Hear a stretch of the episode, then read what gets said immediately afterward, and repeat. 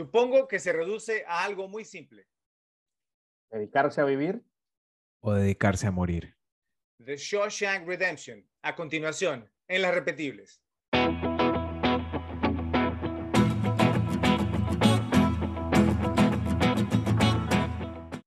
Luces, cámara y acción. Hola, repes. Bienvenidos a un nuevo episodio de Las Repetibles, el canal para los amantes de las películas que son tan entretenidas que las puedes ver y disfrutar una y otra vez sin cansarte ni aburrirte. Mi nombre es Fred, amante del séptimo arte y moderador. Está con nosotros nuestro amigo José, quien cuenta con un ojo clínico que comparte con nosotros para resaltar aspectos de las películas que a veces no detectamos. Bienvenido José, ¿cómo has estado? Bien, saludos, saludos Rafa. El otro panelista que nos acompaña es Rafa, nuestro millennial por excelencia, quien disfruta del buen cine. Te doy la bienvenida también, Rafa. ¿Qué tal todo? Todo bien, Fred. Gracias. ¿Qué tal, José? Antes de empezar, si es tu primera vez con nosotros y te gusta nuestro contenido, por favor apoya dándole like y compartiendo nuestros videos en tus redes sociales. Esto nos ayudará a que el algoritmo de YouTube nos recomiende y un mayor número de personas pueda conocer y disfrutar de nuestro canal. También te invitamos a suscribirte y hacer clic en la campanita que está debajo para que recibas notificaciones cuando publicamos nuevos videos, encuestas y contenido variado. Si te gustó este video, entonces estamos seguros de que también te gustarán los demás que tenemos publicados. Así que asegúrate de verlos. Hoy hablaremos sobre la que es considerada, al menos según los usuarios de la página web, más visitada y renombrada para los amantes del cine. Estoy hablando de imdb.com, Internet Movie Database, como la mejor película que se ha realizado en la historia del cine, ya que desde el año 2008 destronó a El Padrino como la número uno en el ranking de las 250 mejores cintas y ha estado en esa posición desde entonces. Nos referimos a la ópera prima del director Frank Darabont del año 1994, The Shawshank Redemption, literalmente traducido a La redención de Shawshank o Sueño de fuga, título con el cual es más conocida en nuestro idioma. Bueno, fue la primera película de Darabont para el cine, si no contamos la película Buried Alive, Enterrado Vivo, que hizo para la televisión y el canal USA Network. Protagonizada por Tim Robbins en el papel de Andy Dufresne, Morgan Freeman como Ellis Boyd Red Redding, Bob Gunton como el alcaide Norton, Clancy Brown como el capitán Hadley y un excelente grupo de actores secundarios cuenta con actuaciones de primer nivel. La película está basada en una novela corta de 1982 del gran escritor, mayormente de historias de horror, Stephen King, llamada Rita Hayward and Shawshank Redemption, o Rita Hayward y Redención de Shawshank. Se estrenó el 14 de octubre de 1994 y recaudó 16 millones de dólares. Fue considerado un fracaso total porque su presupuesto había sido de 18 millones. Luego, en enero de 1995, recibe siete nominaciones al Oscar, incluyendo una como mejor película y otra para Morgan Freeman como mejor actor, aunque no ganó ningún premio. Es reestrenada en los cines y logra recaudar 58 millones.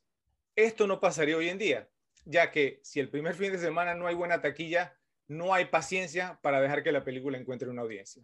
José, ¿crees que hoy en día los premios Oscar podrían tener este tipo de influencia sobre la taquilla de una película? Eh, la verdad, esto estaría complicado de determinar. sobre el caso de Shawshank Redemption es prácticamente un caso único de una película que, digamos, no recibió éxito de taquilla eh, y por el motivo de las nominaciones, la gente como que le puso un poco de atención, ¿no? O sea, y no, o sea, está complicado, o sea, incluso no solamente el, el, tema de que, o sea, en el caso fue que, la, que cuando tuvo el reconocimiento de la Academia en los Óscares, la reestrenaron y fue un éxito de taquilla, sino que cuando salió en video fue el video más visto del año siguiente, cuando, cuando salió en esos tiempos, en, no sé si era en VHS o, o, cuál era el formato, eh, eh, pero también fue la película más alquilada del año, o sea, eh, los Oscars le hicieron un gran favor a esa película, o sea, con, con, el tema de las nominaciones, pero no me acuerdo de otro caso similar de una película fracaso de taquilla y que posteriormente fue reestrenada por el éxito en los Oscars, creo que es un caso único. Así es, esta película ha tenido como tres o cuatro vidas. Eh, bueno, aprovechando que te tengo ahí, José, eh, ¿cuántas veces la has visto? Y nos podrías decir desde tu perspectiva, ¿por qué Sueño de Fuga es considerada como la mejor película de todos los tiempos y una de las más repetibles? Eh, Shawshank Redemption la he visto prácticamente, yo diría, entre 20 y 25 veces. Eh, o sea, es una gran película por, por, por muchísimos aspectos. Eh, obviamente, el, el guion, eh, la, adaptación hecha por, por el mismo Frank Darabont, que eh, resultó ser el director posteriormente, este, es un muy buen guion. De hecho, eh, otros directores se ofrecieron a, a, dirigir la película y Frank Darabont dijo negativo. Él quería ser el director. Y todo está, tiene muy buena historia. La dirección de Frank Darabont, después podemos dar unos datos sobre eso, sobre en qué se basó. Eh, es muy buena, eh, eh, incluso para su ópera prima. los personajes son fabulosos, las actuaciones son muy buenas. es, un, o sea, es, un gran cóctel de, de, de, cosas buenas que hace que esta película sea increíblemente sea, muy alta en el, en, el, en el, ranking, por lo menos de Internet Movie Database. Que yo no, honestamente no estoy de acuerdo que sea la número uno, pero sí pienso que, que puede estar en, el, en las 10 mejores de la historia. Uh, top 10, o sea, la baja de la 1 a estar entre las top 10. Entre las 10 mejores. Ok, a mí no me molesta realmente que sea la número uno. Bueno, de los directores que hablabas, que, o sea, porque estaban interesados en dirigir la Rob Reiner, era uno de ellos. Más, más adelante vamos a hablar de eso. Rafa, ¿consideras que tu generación, digamos, ha tenido la paciencia para darle una oportunidad a una película como esta, que no tiene muchas escenas de acción o transiciones rápidas? ¿Tú consideras porque tu generación le gusta este tipo de películas? Uf, eh, eso es una pregunta compleja porque mi generación, especialmente los que nacimos en el año que nací yo, entramos a esta película, probablemente ninguno la vio cuando fue estrenada por la edad que teníamos y muchos no la, no la supieron apreciar precisamente por eso. Partamos de que esta película sale al mismo tiempo que Forrest Gump, son películas del mismo año. Forrest Gump tuvo mucho impacto y tuvo mucha más exposición que Shawshank Redemption, por lo menos para la gente de mi edad y en, y en los canales que consumíamos en nuestra adolesc niñez, adolescencia para esa época. Creo que, digamos, a medida que fuimos creciendo, lo, la apreciamos un poco más como obra de cine, pero en un principio mmm, no tanto. Mi propia experiencia, de hecho, yo la vine a ver y apreciar muchos años después de que fue estrenada. Yo, yo pensaría que sí, se llevaría uno la impresión que sí, pero no sabría decirte tampoco por, porque ahora, digamos, hay mucha gente que reacciona, ¿no? La, lo que hacen las reacciones, digamos, en YouTube, uh -huh. eh, pues de, de, que, no, que nunca he visto esta película, entonces voy a reaccionar. Y entonces, pues las, las personas, digamos, los millennials, pues cuando se concentran, ¿sí? Entonces parece que les gusta, pero inicialmente yo no creo que la verían, digamos, por sí solos, si no fuera porque están, digamos, obligados a hacerlo por el canal. Entonces tengo mis dudas también.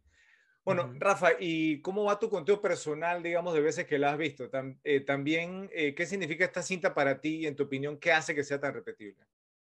Bueno, definitivamente estoy más arriba de la docena. No te sabría decir exactamente cuántas veces, pero sé que mucho más de 12 me la, me la he visto. Una película perfecta para tarde de domingo. De hecho, así fue como llegué a ella. La primera vez que la vi fue completamente sin estarla buscando.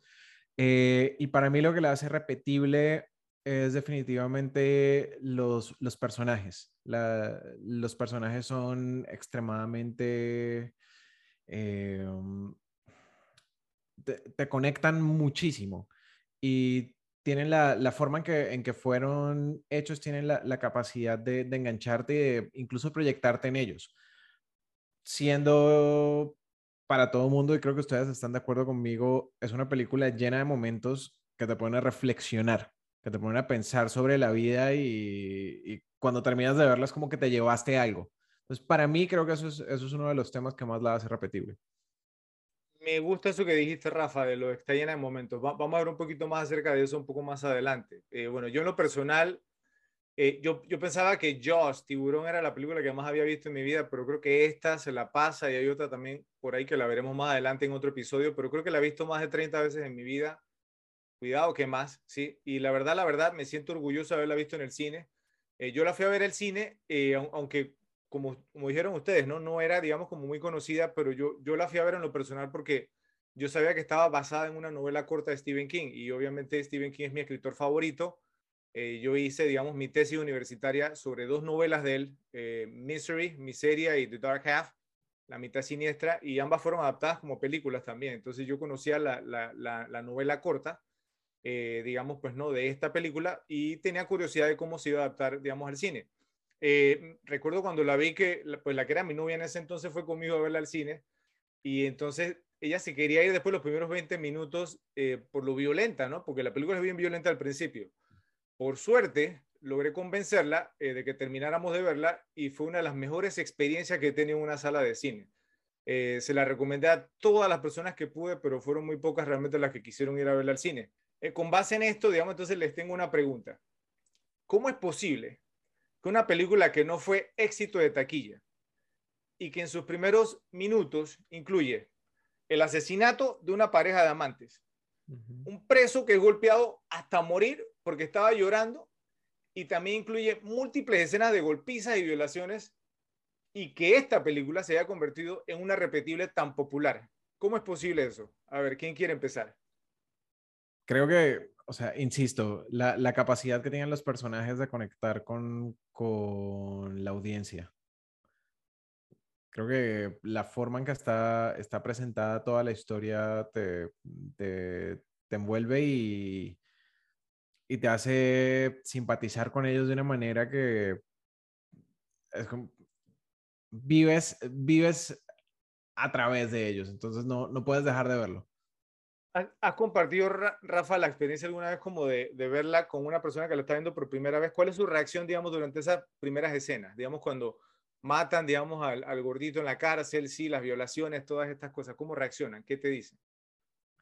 Usualmente, o sea, hay una, hay una reacción negativa o una reacción, digamos, eh, de impresión en cuanto a la, a la crudeza de, de las escenas. Pero al mismo tiempo, yo he visto, o sea, he compartido la película con gente que, que ha terminado llorando. Y, y, de hecho lloran mucho antes del final de la película. Entonces, creo que sea, eh, esa montaña rusa de emociones hace que, que estés conectado 100% del tiempo.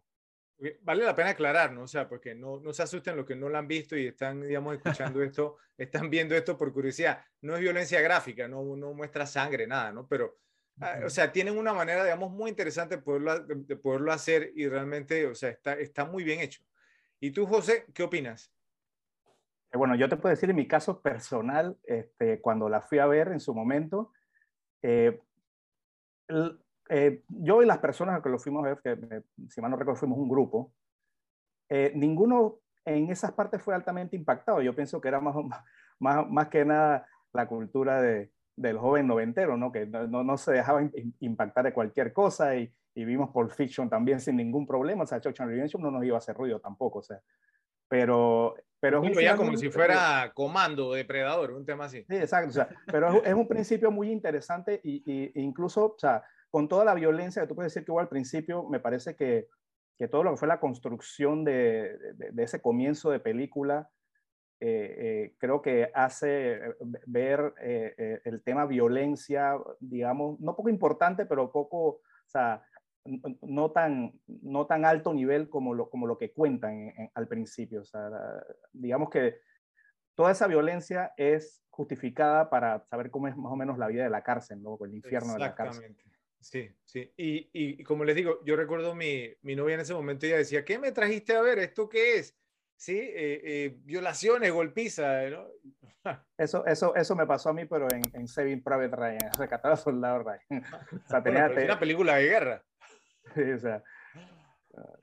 Ok, bueno, eh, en mi opinión, yo creo pues que, que, que la película conectó y, y, aún a pesar de todo eso, con las audiencias fue por, por, los dos temas principales que tiene. Uno, que pienso yo que la, la, temática principal de la película es la esperanza, ¿sí? Y entonces si tú le hablas de esperanza a la audiencia, entonces automáticamente va, va, a tocar un nervio porque pues a todo el mundo le gusta que le hablen, digamos, de la esperanza y no perderla. Y la otra es que es una historia de, amistad, ¿sí? especialmente amistad entre dos hombres, o sea, pues no, que, que simplemente congeniaron y compartieron mucho por, por varios años. Entonces, eh, ese tipo de historias usualmente no se dan, eh, digamos, pues a menos que, que, trabajen juntos, ¿cierto? que haya, digamos, entonces, pues, que tengan una relación, digamos, en este caso, homosexual. Y, eh, y, la manera como se presentó la amistad entre Andy y Red me parece que eso hizo que la audiencia conectara. Yo, yo recuerdo pues también la primera vez que la vi, la escena, digamos, cuando Andy le dice a Red, lo que dijimos al inicio ¿no? del, del, del, podcast, ocúpate de vivir, ¿sí? O de lo contrario, ocúpate de morir. Y luego se fue a buscar una soga. Yo en lo personal, yo pensé que se iba a matar, de verdad. Yo pensé que se iba, pues, se, iba a suicidar, que se iba a ahorcar. Como lo había hecho otro personaje, eh, digamos, entonces un, poco, un, en, un poquito previo, unas escenas previas. Eh, pero luego vimos, digamos, cómo hizo su gran escape. Entonces, para mí, ese fue uno de los momentos, digamos, de shock más grandes que tuve, digamos, cuando estaba viendo una película pues ustedes dirán, bueno, o, la audiencia, ¿no? Bueno, ahora que, pues, ah, eso se veía venir, pero ahora que la hemos visto como un millón de veces, ya uno sabe que él se va a escapar, pero la primera vez que la vi, a mí me agarró totalmente fuera de base. ¿A ustedes cómo fue, cómo fue esa experiencia? Igual, igual me pasó. De hecho, reflexionaba un poco sobre eso porque yo decía, o sea, e, e, era tan obvio, pero al mismo tiempo no. Pero en mi cabeza, él había sufrido el mismo destino del de, amigo Brooke. Sí. Para ti, José. yo, yo, yo, en un momento pensé eh, eh, que, que me, me, vienen esos flashbacks. ¿no? Eh, será tipo psycho que el principal se muere y queda otro, ¿entiendes? O, o, o, sea, me pasó por la cabeza yo decía, para mi interior, o sea, se, se va a ahorcar, o sea, y, y, y, y, te, te, y te quedas con esa tensión hasta que, bueno, hasta que todo se revela al final, ¿no? Así es. sobre, sobre, todo por lo, por lo que dijiste antes, Fred, cuando él dijo esa frase, eh, toda esa escena, que es un diálogo que tiene él con, con, con Red, o sea, es, es, es, altamente dramática y, y, te muestra a Andy como en su punto más bajo de que llegó a la cárcel. O sea, y, y, todo eso fue lo que se le metió incluso a Red en la cabeza, de que, de que, de que estaba muy preocupado cuando se enteró que le habían dado la soga, etcétera, etcétera. Es que, es que como, como audiencia uno, digamos, o sea, lo, lo llevan en un viaje, una travesía en la, en la película. Tú ya realmente llegas a conocer a los personajes eh, y hay eventos específicos que han sucedido hasta ese punto en la película que te pueden dar a entender que él lo va a hacer. ¿Sí? E incluso, digamos, el, el, evento que lo vamos a hablar ahora después, un poquito antes de eso. ¿sí? Lo que pasó con un personaje, digamos, un joven que había ingresado a la cárcel, eso lo vamos a ver ahora, a la, a la, a la prisión realmente. Eh, pero, pero te da a entender, digamos, que eso va a suceder. Bueno, hablemos, hablando un poquito, digamos, de la, de la taquilla. Eh, uno de los factores que puede haber afectado la película cuando fue, fue estrenada, y eso lo mencionó hace un rato Rafa, eh, pudo haber sido, digamos, que en 1994 fue uno de los mejores años en la historia del cine, y las nominadas al Oscar como mejor película de ese año así lo confirman. Eh, Forrest Gump, la eventual ganadora, eh, digamos, entonces hay personas digamos, que dudan de eso, que si se lo merece o no se lo merece, pero, pero realmente es muy popular. Pulp Fiction, la mencionó José también. Quiz Show, eh, Four Weddings and a Funeral, o sea, cuatro bodas y un funeral en español.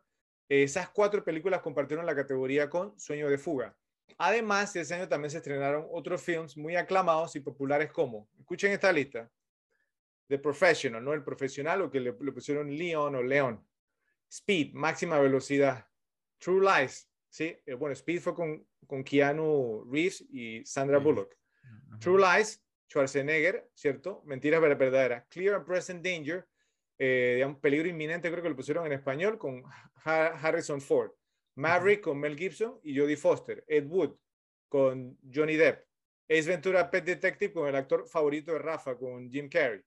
The Crow con el, hijo de Bruce Lee, con Brandon. Legends of the Fall, ¿sí? Eh, ¿Cómo es que se llama esa en español? Leyendas, de, de, Pasión. De Pasión, sí, con Anthony Hopkins, Brad Pitt, Aidan Quinn, Natural Born Killers, o sea, asesinos por naturaleza, ¿no? Con Woody Harrelson y, Juliette Lewis y todo un elenco tremendo, y muchas más. Entonces, eh, eh, como mencionaba José, esta película realmente no alcanzó, digamos, su estatus de, fan favorite, ¿sí? de favorita de los fanáticos, sino hasta el año siguiente, después de su estreno en el 95, porque se convirtió en la cinta más rentada de ese año, porque todavía existían los blockbusters, ¿sí? Entonces también contó con un golpe de suerte. Eh, me refiero a que la productora que hizo la película, que se llamaba Castle Rock, la compró Ted Turner, el que era pues el dueño de los Bravos de Atlanta, ¿sí? de, de, TNT, TNT, Turner Broadcasting System, TBS. Y entonces ahí, digamos, entonces TNT la empezó a pasar una y otra vez, una y otra vez, una y otra vez. Para aquellos que no saben, cada vez que se pasa la película por, por televisión tienen que pagar y una buena suma. Entonces, como ya era de ellos, entonces pues no tenían que pagar tanto. Entonces la pasaban una y otra vez, una y otra vez. Entonces, de esta, de esta manera, más y más personas empezaron a ver y descubrir la película, ¿sí? Y fue así como fue escalando, digamos, entonces en el ranking del, del Internet Movie Database y se volvió, digamos, más popular. Entonces ahora viene la pregunta del millón de dólares. José, aunque creo que ya la contestaste al inicio, pero te lo voy a preguntar nuevamente. Piénsalo bien, por el bien de, de, de, de, nuestros repes, ¿sí? que yo sé que hay algunos que piensan esto. ¿Es esta la mejor película de todos los tiempos, sí o no? No, no, no lo es, no lo es, no lo es. ¿Por qué no? Eh, de seguro está en el top 10, como te dije, probablemente, pero número uno no. O sea, eh, así, que me vienen rápidamente a la cabeza, te puedo decir rápidamente, incluso en mi opinión muy particular, pienso que incluso una de las de ese año es mejor, Pulp Fiction. Yo considero Pulp Fiction mejor que The Shawshank Redemption. Eh, el Padrino, obviamente, es mejor que The Shawshank Redemption. Eh, así que, o y tendría que ponerme a ver otra lista, pero estoy seguro que probablemente estaría incluso probablemente fuera del top 5, entre 5 y 10 podría estar ahí, probablemente en todos los tiempos para los que nos están viendo, si están de acuerdo con José, eh, lo escriben y si no, entonces díganos ustedes cuál es su, su top 5. Pues entonces, si, si están de acuerdo con él, entonces díganos cuáles son mejores que esta. Y si no están de acuerdo con, con él, entonces díganselo. Y, y cáiganle encima si quieren. O sea, díganle por qué él se equivoca. Ahora tú, Rafa, eh, ¿es esta la mejor película de todos los tiempos en tu opinión? Uf, uh, difícil. Yo, yo la tengo ahí a par con el padrino, honestamente. Es, es, una decisión difícil. Creo que sería un, un top one even. Con, con, el padrino. ¿Sí? Sí. Ok. Bueno, por, por, porque existe algo, digamos, porque que le dicen, o se llama la teoría del intelecto masivo. Sí, o sea, porque, porque la película desde el 2008, ya estamos, pues, ¿no? Eh, ya, ya en el 2022, sí. Desde el 2008 está número uno eh, y obviamente pues, o sea, no la han podido bajar. Han, ha habido algunas que han estado cerca, pero todavía se mantiene ahí. Y bueno, han, han, venido y pasado películas de toda índole y ahí se mantiene en la número uno. En ninguno la ha podido destronar. Entonces dicen que el intelecto masivo es porque si las masas están de acuerdo, algo de bueno debe tener. Eso es cierto, pero, pero pienso también que, que o sea, si ves ese top 10, hay, hay, un par que son bastante dudosas. Bueno, ya, ya, ya lo veremos un poco más adelante. Bueno, eh, bueno y, para, y para ti, Fred. Bueno, una buena pregunta. A mí no me molesta que esté en número uno, ¿saben? Eh, pero yo sí pienso, pues para mí, la número uno, o sea, la mejor película que he visto en mi vida y creo que es El Padrino, pero la parte dos. Parte dos, pienso que es realmente una obra de arte y, o sea, que está demasiado bien hecha sí, o sea, está demasiado bien hecha esa película. Eh, pero esta está, digamos, top 5. No top 10, como dijo José, pero sí top 5 para mí. O sea, y, como la vi recientemente, obviamente, pues como parte de la investigación para este podcast, entonces realmente es una película, vamos, que está demasiado bien construida, pero ya vamos a pasar a eso, ya lo vamos como a, desmenuzar un poco, si vamos a hacer un análisis. Bueno, eh, otro factor que la puede haber afectado también en la taquilla, ¿cierto? Al menos en los Estados Unidos, fue el nombre de la película en inglés, The Shawshank Redemption, la reedición de, de, de Shawshank, como porque no era llamativo, no, no decía nada acerca de la trama de la película y además resultó ser como confusa para las audiencias. Ustedes se imaginan, digamos, porque la gente yendo a, al cine, oye, oye, vamos a ver qué, qué, hay en taquilla, hay que ver qué, sí, qué, qué están dando. The Shawshank Redemption, la redención de Shawshank, ¿qué, qué es eso? Sí, o sea, ¿qué, qué, qué es eso? ¿De qué trata? Entonces el póster eh, con Tim Robinson, con Andy ahí, así como una posición, digamos, de, sí, sí, exactamente, no decía mucho, entonces eso apagó, digamos, entonces a mucha gente. Bueno, como mencioné anteriormente, siete nominaciones al Oscar, pero para Darabont como el director no fue nominado, ¿sí? Eh, Morgan Freeman, como mencioné anteriormente, sí fue nominado. Ahora, les tengo una pregunta que podría ser considerada como un sacrilegio, ¿ok? usualmente no haría este tipo de preguntas, pero se las voy a hacer, ¿ok? ¿consideran ustedes o creen que fue una gran actuación de Freeman o que fue una gran narración de Morgan Freeman? Es decir, o sea, ¿recuerda, ¿recuerdan ustedes alguna escena en la película en la que Morgan Freeman los haya dejado como boquiabierto por su trabajo en la pantalla? O, digamos entonces, o sea, me gustaría saber eso, ¿qué, qué opina? Vuelvo y digo, no estoy criticando ni estoy diciendo que no se merecía que lo nominaran, ¿ok? Les estoy preguntando si consideran que fue una gran actuación o fue una gran narración. A ver. Yo considero, yo sí considero que fue una gran actuación y tengo muchas escenas donde Morgan Freeman eh, tiene, o sea, eh, eh, tiene un, una, un, gran momento de actuación. Y te voy a decir una a lo rápido, rápido. Su última visita de libertad condicional. O sea, ese monólogo que hace Morgan Freeman es genial y es todo corrido, o sea, y, y, es muy, muy, muy bien llevado. O sea, esa es una, esa es una de, digamos que probablemente, probablemente la mejor actuación de toda la película en algún momento. ¿tú, ¿tú, incluirías la narración como parte de la actuación, José? No. No, ¿verdad? Ok. Bueno, interesante esa respuesta. Bueno, Rafa, ¿tú qué opinas? Es, es difícil escoger entre las dos, pero algo que le tengo que dar a la narración es que la narración fue hecha antes de ser filmada la película. Hicieron dos. Hicieron dos. Una antes de, y luego después que la filmaron tuvieron que grabarla de nuevo, ¿cierto? Porque no le había metido como el feeling suficiente. Creo que el director no estaba muy complacido.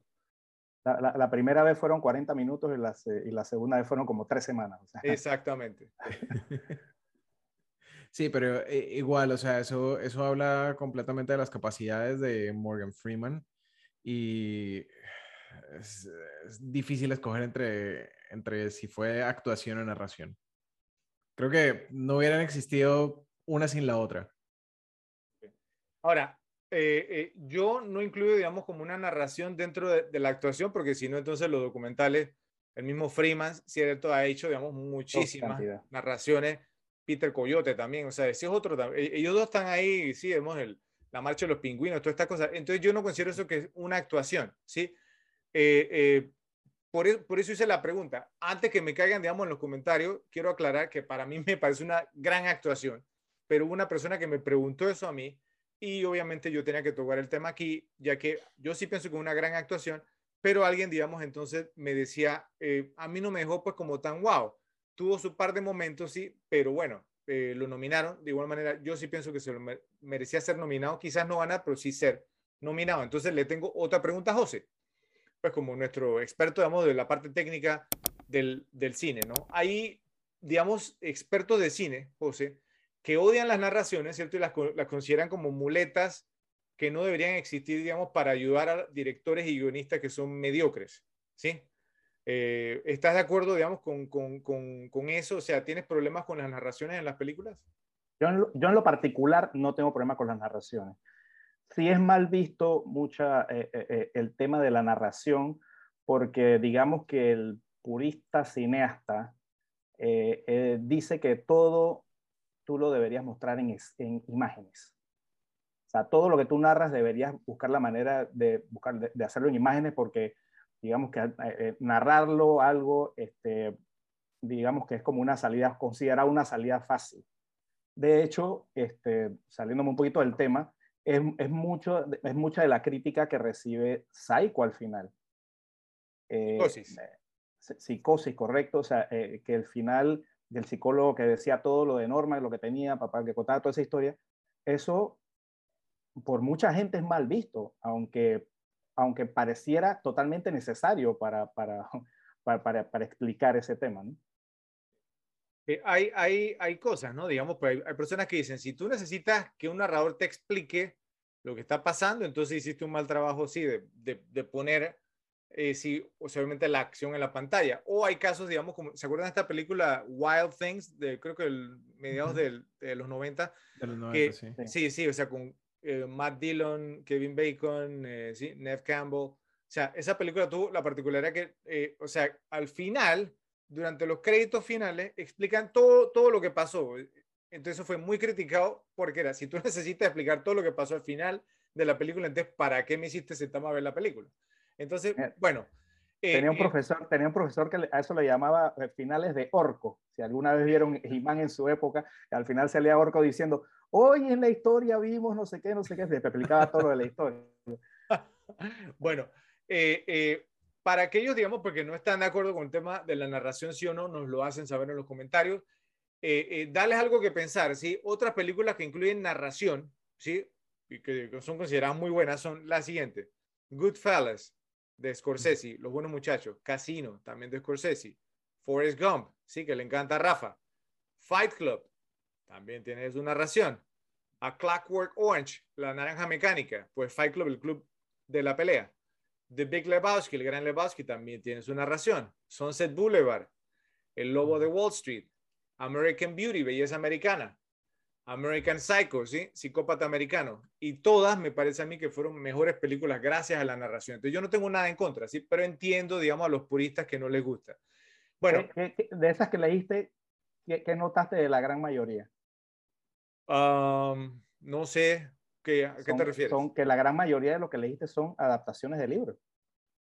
Ah, buen, buen punto. Y, y esta también, obviamente. Sueño de fuga también. Es cierto, es cierto. por, eso el uso, digamos, excesivo o, el uso del, del voiceover, ¿no? Sí, la narración, exactamente, sí. Bueno, ok. Hasta ese punto, Tim Robbins, ¿cierto? Que hace el papel de Andy, era mejor conocido, digamos, por sus papeles, digamos, en Top Gun. Él, él hizo el papel de Merlin, o Merlin, ¿cierto? Howard the Dog, Howard el pato, imagínense. Okay. Eh, eh, eh, Bull Durham creo que una película de, béisbol, creo que es la mejor película de béisbol que se ha hecho. Le, pusieron en español La Bella y el Campeón, una cosa así, no me acuerdo. The Player y Bob Roberts, o sea, muy, ah, o sea, muy buenas películas, pero, mm, o sea, más que nada, digamos, se le conocía a él como ser el, el, actor que se había casado con la actriz Susan Sarandon, pues que la conocíamos en la filmación de Bull Durham. Después Tim Robbins ganó un Oscar como mejor actor secundario en el 2003 por Mystic River o Río Místico, ¿sí? Entonces, otra pregunta, ¿les parece que Tim Robbins merecía ser nominado por su actuación en esta película como mejor actor o mejor actor secundario? Morgan Freeman fue nominado como mejor actor, ¿sí? ¿Creen, digamos, que se lo merecía? Sí, definitivamente. O sea, el, papel como lo, hizo Tim Robbins fue, fue increíble. Eh, y en su actuación, cosas que, me parecen geniales, es algo que mencionaba eh, Morgan Freeman precisamente en su, en su narración, los manerismos como los llevó él durante toda la película, o sea, la forma en que caminaba, la forma en que, eh, en que se movía, cómo, cómo se veía respecto a los otros actores fue increíble. Y de hecho, una de mis partes favoritas cuando hablábamos de la, de la escena donde él tenía la cuerda, no sé si ustedes notaron cómo todos esos manerismos que él traía cambian y eso hace parte de la tensión que uno no, no nota inmediatamente. Entonces creo que por cosas como esa, completamente merecido una actuación muy, muy sutil, ¿no? José, ¿tú qué opinas? Eh, de acuerdo contigo, Rafa, me parece que si es por merecer, se la merecía, pero tengo a alguien que yo considero que me gustó más su actuación, incluso más que la de, que la de Tim Robbins, y es, la de, es la de Norton. La, de, la, del director de, de, de eh, fue, fue mucho menor, pero me pareció genial. O, ok, ya que estamos jugando este juego, entonces vamos a jugarlo bien, ok, porque yo siempre he dicho, si me van a decir, ah, bueno, este se merecía ser nominado, entonces me tienen que decir quién sale, ok, entonces aquí va, tengo el listado de los actores nominados a mejor actor y me imagino que si José está diciendo que Bob Gunton, el que hizo el papel del alcaide, Norton, merecía ser nominado, entonces tenía que ser como mejor actor secundario, porque él no era principal. Entonces, vamos a ir primero con el actor principal, ¿ok? Los nominados ese año. Tom Hanks, que ganó por Forrest Gump. Ok, John Travolta por Pulp Fiction. Dudo que vayan a sacar a uno de esos dos, ok. Morgan Freeman por esta película que ya me dijeron los dos que se merecía ser nominado. Quedan dos. Eh, Nigel Hawthorne eh, por The Madness of King George, La locura del rey George. Y Paul Newman, una de las leyendas de Hollywood, sí, por Nobody's Fool.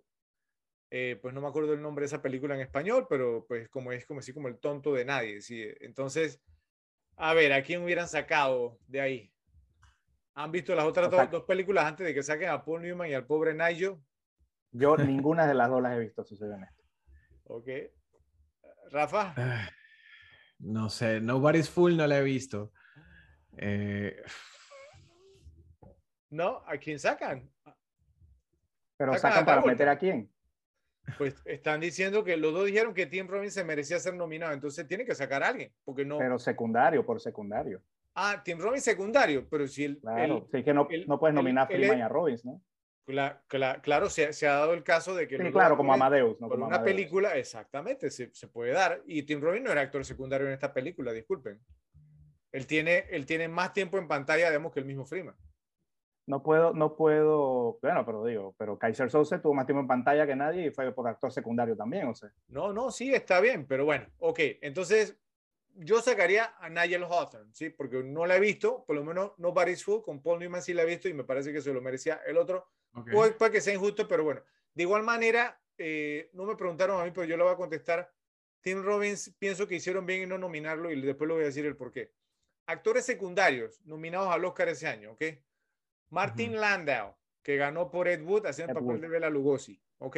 Que eso fue, digamos, bien controversial porque ese mismo año estaba Samuel L. Jackson, sí, que hacía el papel de Jules Winfield en Pulp Fiction, entonces todo el mundo pensaba que, que Sam Jackson iba a ganar y todavía hasta el sueldo y se critica, digamos, la victoria de Martin Landau. A mí me parece que Martin Landau hizo un papelazo como Bela Sí, Lugosi exacto. o sea. era merecido, realmente se lo hubieran dado a cualquiera de los dos, hubiera sido bien merecido. Entonces, los otros nominados, Chas Palminteri, Bullets over Broadway, Balas sobre Bro- Broadway, Ga- Gary Sinise, de Forrest Gump, el teniente Dan, Paul Schofield, de Quiz Show, el que hacía el, pap- el papel, digamos, del papá de Ray Fiennes, y Sam Jackson, como lo mencioné, por Pulp Fiction. Entonces, José, si iba a nominar a, a- a- Bob Gunton, sí, como el, el papel del alcaide, ¿a quién sacas del listado?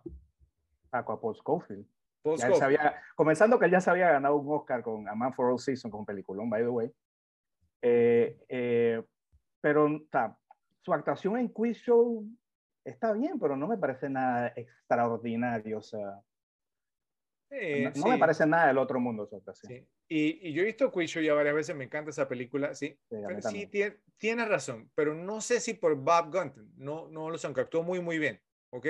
Bueno, veamos eh, ¿Cuál, cuál- cuál te queda más en la cabeza? Esa es la pregunta. ¿Qué, qué actuación te queda más en la cabeza? No, no, o sea, Bob eh, Gunton, ahora, pero, pero tam- tampoco es justo por, porque eh, Shawshank yo la he visto demasiadas veces, entonces Bob Gunton, digamos, eh, es más, eh, yo he visto, eh, te- tengo a Bob Gunton como tan metido en la cabeza como el alcaide de Shawshank, que lo he visto en otras películas y ni siquiera lo he reconocido. Le voy a dar un ejemplo. él, él aparece en Demolition Man antes que esta película. exacto, he era, visto- calvo. Sí, yo he visto Demolition Man y ni, ni reparé en ello. Yo dije, no, y, y leí, oye, pero es que hay- aquí está Bob Gunton en esta pe- película, ¿cuál era él? Y después aparece en otras películas, ¿sí? Y, y no reparé en él. Y si lo reconocía, el, ¿no? el alcalde no, Norton, enseguida. Entonces, para mí, él es el alcalde Norton. Entonces, pues, bueno, sí, si lo vemos desde ese pu- punto de vista, sí. Ok, bueno, veamos a los directores nominados de ese mismo año, ¿ok? Y entonces ustedes me dirán si Frank Darabont, o sea, pues, ¿no? Si se merecía la nominación y a quién sacarían, digamos, entonces. Robert Zemeckis por Forrest Gump. Zemeckis, digamos que también que dirigió eh, Volver al. Futuro, ¿no? Sí, Back director, sí. Tarantino, Quentin Tarantino por Pulp Fiction. Robert Redford por Quiz Show. Woody Allen, que ese creo que ahí se, se arrepienten ahora. Bullets over Broadway. Y eh, el señor Krzysztof Kieslowski por Tres Colores Rojo, Three Colors Red. Eh, ya yo creo, yo sé, llamó, ¿por qué no vamos a inclinar, no? Cier- Cierto, el pobre Christoph. Adiós, Christoph, y metemos a Frank Darabont, ¿ok? Sí, creo que esa fue una decisión bien fácil. Sí, así es. Así es. Bueno, si están de acuerdo con nosotros, háganoslo saber en los comentarios. Sí, o sea, si, si, si piensan que Darabont debió haber sido nominado como mejor, eh, digamos, di- eh, en, en los premios Oscar como el director, eh, eh, si Tim Robbins se merecía también, si Morgan Freeman eh, fue justamente nominado, si están de acuerdo con todo lo que hemos conversado aquí, nos lo, hacen saber, por favor, en los comentarios. Bueno, mejores escenas. A ver, ¿qué nos tienes, José? Como comenté antes hace un momento, el inicio de la película, ese inicio de la película, desde que comienza la parte que, la película comienza con Andy en el juicio. Ujú. No, perdón, la película comienza con Andy en el carro poniendo las balas, etcétera, etcétera, y de ahí brinca el juicio y, es como una explicación de todo lo que está aconteciendo en el juicio, de por qué lo están acusando, eh, toda, toda esa parte que lleva hasta la condena, esa, esa, esa escena como, como, un, como un setup de la película me parece, me parece enganchante de una vez, o sea, esa, eh, eh, toda la manera que está editada me parece extraordinario. Y dura muy poco, ¿no? O sea, lo hacen muy, muy bien y te explican lo, lo, que pasó muy, muy bien. Rafa. Bueno, José, eh, escogiste una muy, muy buena. Creo que para mí uno de los momentos cúspide de la, de la película y es donde entra toda esa emoción que, que, que tanto ha hablado, eh, es cuando Dufresne pone el disco de ópera en la, en la oficina del alcaide. Sí. Ese, ese giro del personaje conectado a, a, esa ópera y ver todo, o sea, no solo que él se encierra, bueno, encierra el guardia y se acuesta en la silla y se relaja a pesar de que tiene todo el mundo tocándole la puerta. Es cuando pasan por todas, digamos, como, como todos los, los diferentes lugares de la prisión y todos los presos están congelados, que parece que fuese como una foto, pero te das cuenta que hay movimientos mínimos. Creo que la, la emoción que transmite esa escena es, es increíble. Es como cuando Andy dejó de ser el Andy tranquilo, el Andy sumiso, para realmente revelarse. Creo que para mí es como, como que encierra la esencia de la película entera. Muy buena escena, Rafa. Yo, yo la tenía entre las mías también y, y te comento algo. No sé, pues, eh, si, lo si, si sabían ustedes, pero yo pues estaba viendo la ceremonia de los premios Oscar del 95. Recuerdo claramente que ese fue el clip que se escogió para, ustedes saben pues, ¿no? Que al final dice, bueno, ahora las nominadas a Mejor Película, entonces pasan como los clips de las películas. Y ese fue el clip que pasaron, digamos, de, de esta película eh, cuando se iba a anunciar, digamos, qué película había ganado el Oscar. Entonces, obviamente, como la película no había sido muy taquillera, eh, y como mencioné al inicio, después que revisó las nominaciones y demás, eh, fue que, digamos, o sea, pues no, como que la, la, volvieron, digamos, entonces, pues no, a, le volvió como a dar fuerza. aquí, eh, por lo menos en Panamá, no había llegado. Y, esa escena, pues mi novia en ese momento ya estaba viendo la ceremonia conmigo y dijo, ay, mire, esa, esa película se ve muy bonita con la ópera vamos a ir a verla. Y así lo, logré convencerla de que la fuera a ver. Y, luego cuando vio las golpizas, por eso es que se quería ir a los 20 minutos. Bueno, eh, aparentemente ópera de violaciones es el combo, el combo perfecto, ¿no? Eh, exactamente, sí, sí, sí. Bueno, para mí, eh, mi primera candidata es la, la primera, digamos, escena entre Andy y Red cuando hablan, ¿no? Que, que Red, digamos, está, está como lanzando la pelota de, de béisbol pienso, digamos, pues que, pues que esa escena me gustó mucho, es clave porque realmente, digamos, ahí, o sea, no se forja la amistad, porque hasta ese momento Red no gustaba de Andy, y, e incluso las miradas que él le daba a Andy, o sea, por, por, porque le, le, costó dos paquetes de cigarrillos, eh, o sea, eh, luego eh, al, al, día siguiente, o sea, lo miró feo, como, como, como que no le había caído muy bien, pero después que hablaron, eh, y lo que dice Red, por, por, lo menos en la narración, ¿sí? Él, él dice, puedo decir obviamente que desde, el primer momento que hablamos me cayó bien Andy. Entonces, esa interacción, todo lo que hablaron, eh, la, la, dinámica entre ellos me pareció perfecta, no se vio forzado, no se vio exagerado, ¿cierto? Simplemente se cayeron bien, ¿sí? Y luego entonces Andy se, digamos, se fue caminando y Red dijo, parece que no, no le molesta nada en lo más mínimo, digamos, o sea, aquí y que eh, Red también pues, ¿no? le dio un par de consejos ahí sobre las hermanas, que vamos a hablar de eso un poquito más adelante. bueno, ¿qué otras escenas tienen? A ver. Uf, eh, ah. definitivamente. Ah, dale, José. Ah, ah, ok. Eh, bueno, este, otra escena eh, impactante, también más o menos al comienzo de la película, cuando llegan a la cárcel, los pasean desnudos durante, por delante de todo el sistema penitenciario y, y, y, todos, comienzan, todos comienzan a gritarle, no sé qué. Entonces llega la parte que llegan a la noche y comienza el tema de la apuesta de cuál de, lo, de los peces frescos iba a llorar primero. Y comienza y comienza uno y dice, eh, gordito, gordito, a que, eh, eh, aquí yo te voy a cuidar, te voy a presentar un par de gente aquí que... y el gordito estalla y todo, que en ese momento era como una, como una broma, se estaban, hasta, se estaban riendo todo y, ay, el gordito lloró y gané, gané mi cigarrillo. Y a raíz de eso llega el capitán y le da una paliza al gordito, pero, pero terrible, o sea, eh, eh, todo como pasa de, de, la risa al, al, al, rayos, ¿no? O sea, eh, me pareció muy, muy buena escena. Yo, yo, no sé qué tan repetible sea esa escena, pero bueno, pero es, es buena, pero es fuerte, es fuerte esa escena. Sí, es fuerte, es fuerte. Sí, es fuerte. Sí. Rafa. es, es, muy bien lograda y creo que apela al miedo que tendríamos todos si tuviéramos que pasar por una prisión, ¿no? Mm, yo creo que el miedo iría por otro lado, pero bueno. pero bueno. Creo le tiene miedo a las hermanas como todos nosotros. Tiene miedo a la regadera. ok. Yo tengo, tengo dos escenas. Eh, la primera, definitivamente, la, la, escena del techo. O sea, la, la escena del techo, desde, si vamos al preámbulo a esa escena, desde que Red logra que, que suba todo su crew, todo su, todo su grupito al techo, y están trapeando y cuando, eh, bueno, está la, la interacción de Andy con el guardia, es muy, muy, buena, muy bien hecha. De hecho, creo que el eh, Clancy Brown tuvo una actuación genial eh, a lo largo de la película. ¿Ok? Y como culmina con ellos sentados tomándose su cerveza. Sumado a que Andy no toma. Entonces, hasta, hasta donde concluye el momento donde se para eh, Haywood y le da la cerveza y Andy no se la recibe, creo que la, la fuerza de esa escena es increíble. Y digamos, para mí la introducción de Brooks es otra de las escenas que más me gusta.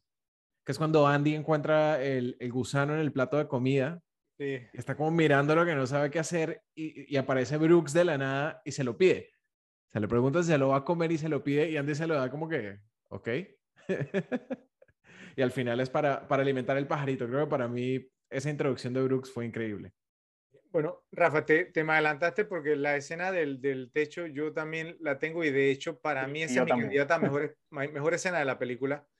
Y yo voy a decir el por qué. Porque, en, bueno, por, por, por, lo menos en términos literarios, ¿sí? Eso es lo que se llama the turning point, o sea, como, como, mm. como, el, como, el, como el, punto, digamos, de quiebre. El cinematográfico se llama el plot punto de quiebre. Eh, exactamente, sí, como plot point. punto de quiebre. Es el primer plot, plot, plot, point de esa película. Exactamente, el, el, el plot, plot point, porque hasta ese momento, lo, lo, que hemos visto, digamos, de Andy ha sido sufrimiento en, la prisión, sí, o sea, dos años, digamos, pues, ¿no? De golpizas, de violaciones, eh, eh, y entonces, eh, en, e, en, ese momento, él, digamos, entonces, pues, o sea, toma una decisión, pues, o sea, de, de, de, hacer eso, tratar, digamos, de congraciarse con los guardias, pero a la vez también tratar de congraciarse con, con los, los, los, presos, ¿sí? Con los, los convictos también, y ahí, digamos, entonces, la, la historia toma otro rumbo.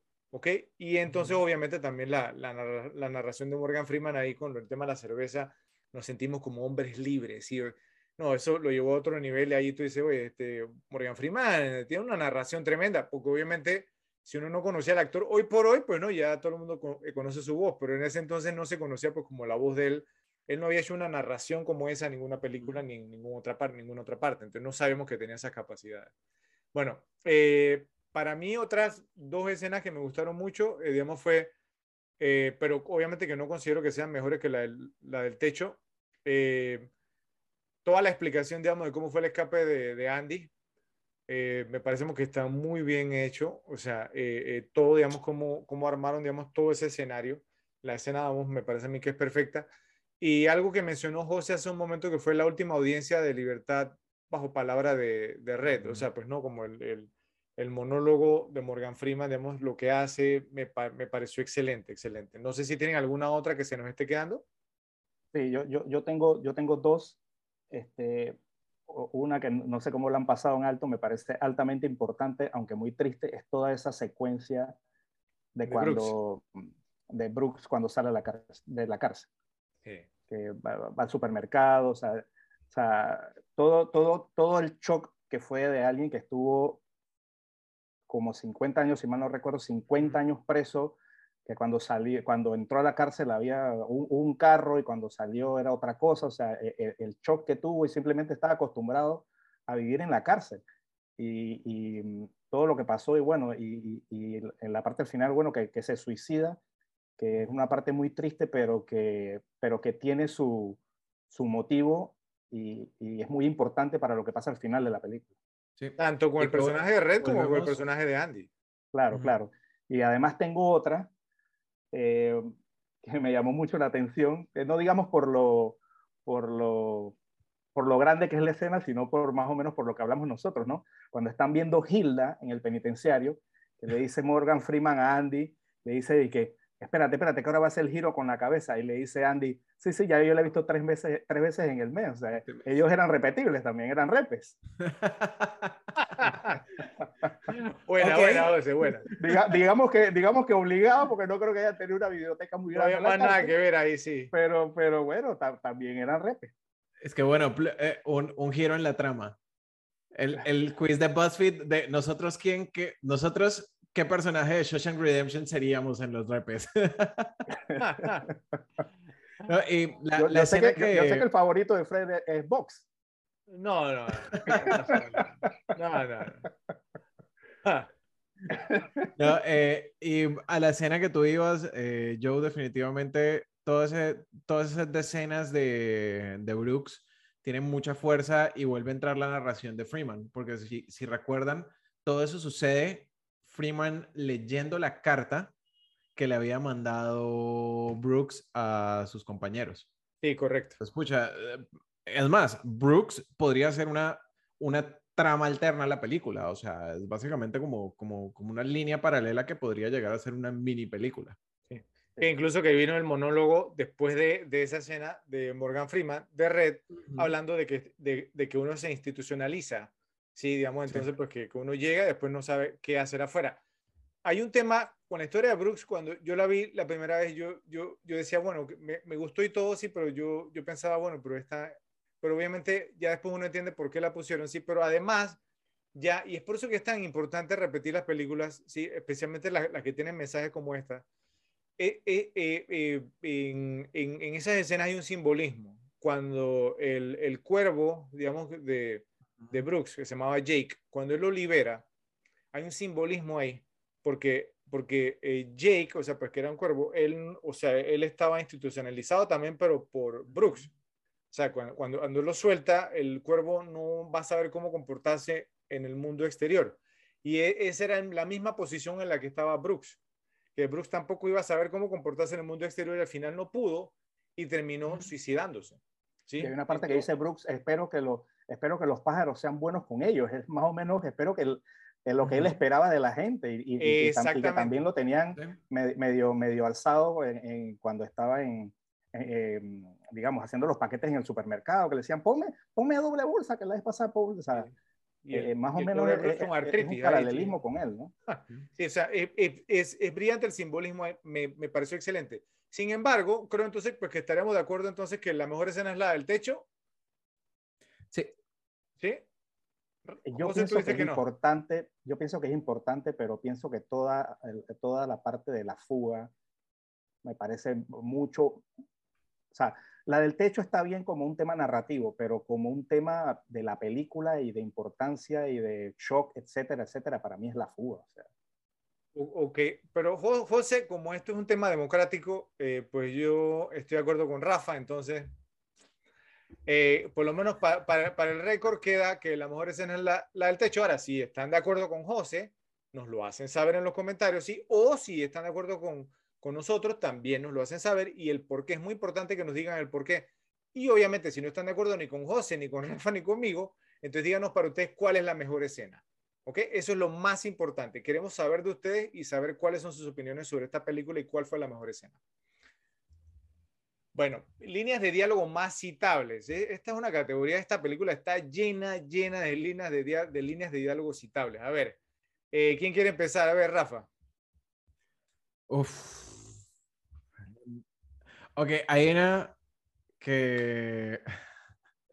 Bueno, a ver, vamos, vamos con, con, una de las definitivamente cómicas que va totalmente en contra del tono de, de la película. Aquí vamos. y entonces es, creo que funciona mucho mejor en inglés, pero Dumas, Dumas. You know what that's about.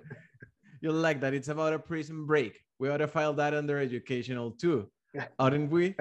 Entonces es cuando están clasificando todos los libros que recibieron y, y entonces eh, está Dumas, que en inglés podría ser como dumbass, como idiota. Entonces es precisamente hablando del Conde de Montecristo y cómo, cómo ese libro puede ser ubicado dentro de los libros educacionales porque es, de, es supuestamente de una fuga.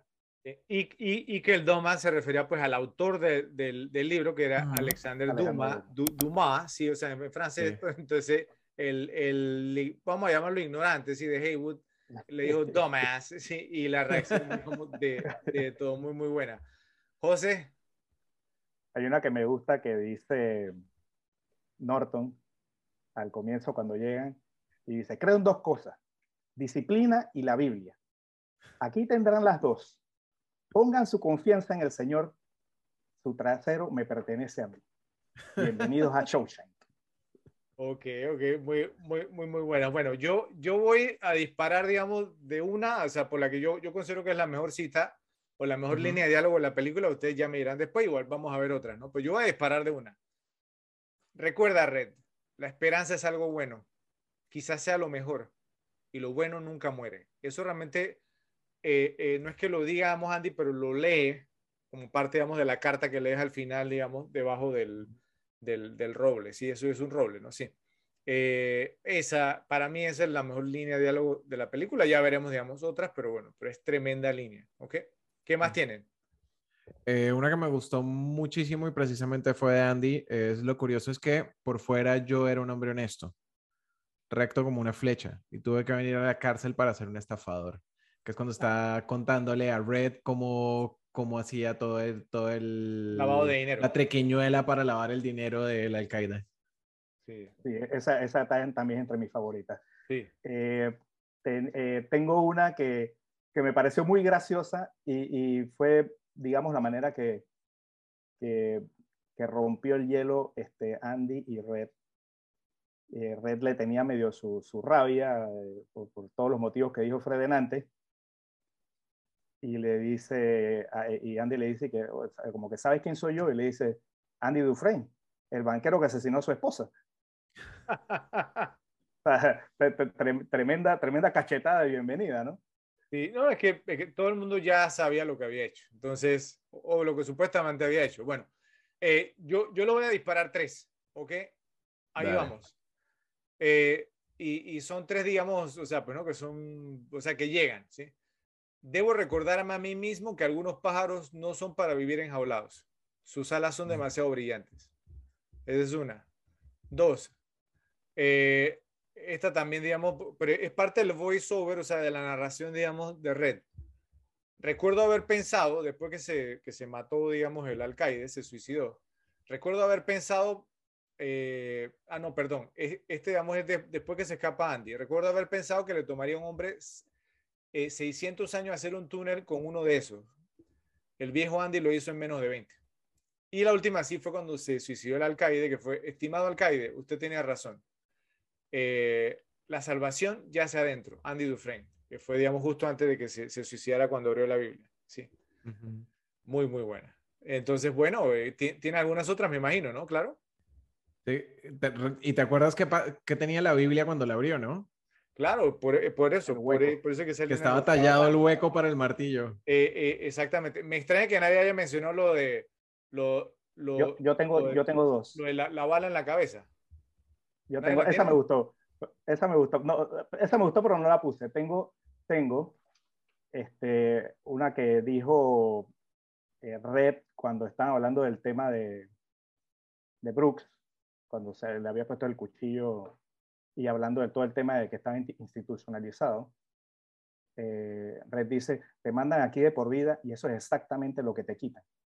Muy, muy buena, muy, muy y, buena. Y, y, obviamente una, digamos, yo creo que podría ser una o, o, o, la más parodiada de esta película es cómo puede ser tan obtuso. sí. sí. Esa, esa estaba entre, entre las mías. Hay una que a mí me gustó mucho, que es, hay lugares en este mundo que no están hechos de piedra, que hay algo adentro, a lo que no pueden llegar, que no pueden tocar. Eso es tuyo. Tiene que ir con la esperanza, muy buena. Sí, definitivamente esa es de las que llegan, llegan duro. Y una chistosa, eh, cuando dicen, Dios, es un milagro. Un tipo se paró y se desapareció como un pedo en el viento. sí, ese, sí, ese es del, del, alcaide, del alcaide norte. Exactamente. cuando entró, la, cuando entró el novio Andy. Sí, sí, Y va una, una mención especial para esta que fue, eh, me gustaría pensar, y dice Red ¿no? en la narración, me gustaría pensar, después que se suicidó Norton, me gustaría pensar que el último que pasó por la cabeza del alcaide Norton, ¿sí? además de la bala, eh, fue, fue cómo diablo Andy Dufresne, ¿sí? no, le ganó. ¿Cómo diablo Andy Dufresne, digamos? Entonces le sacó la mejor parte. Pero bueno, votemos entonces. Creo que aquí no nos vamos a poner de acuerdo. Para mí la mejor línea fue la que usamos al inicio del podcast, que fue, eh, supongo que se reduce a algo muy simple, dedicarse a vivir o dedicarse a morir. Para mí esa es la mejor cita de la película o la mejor línea de diálogo de la película. Votemos a ver, ¿ustedes qué opinan? ¿Cuál es su candidata? Sabes que no la tenía como la primera, pero estoy de acuerdo contigo, Fred, por el, o sea, la, aplicación que tiene la vida en general, o sea, no solo en la película. Creo que hay consenso por mi lado. José. Yo, yo, yo, yo, yo voy a hacer el, el, el, lobo solitario. Claro, el Grinch. Y, creo que tú fuiste el que la dijiste, Rafa, y también la tenía en mi listado y me gustó mucho esa frase. Dice, lo gracioso es que afuera yo era un hombre honrado y derecho como una flecha tuve que venir a prisión para convertirme en un ladrón. Y eso es, una, eso es algo, eso es, algo muy, eso es algo muy vigente incluso en la vida real. o sea, las muchas cárceles son universidades del crimen. Sí, sí, sí. Bueno, eh, eh, bueno la, entonces ganó. La mejor línea de diálogo eh, más citable es dedicarse a vivir o dedicarse a morir. Para mí es esa porque al final de cuentas eso es lo que decía ser el personaje de Red al final. O sea, y, y fue como el, la decisión que él tuvo que tomar, o sea, dedicarse a morir como Brooks, ¿sí? ahorcarse o dedicarse a vivir, unirse a Andy. Y él agarró su maleta, pum, y dijo, aquí estuvo Brooks, también Red.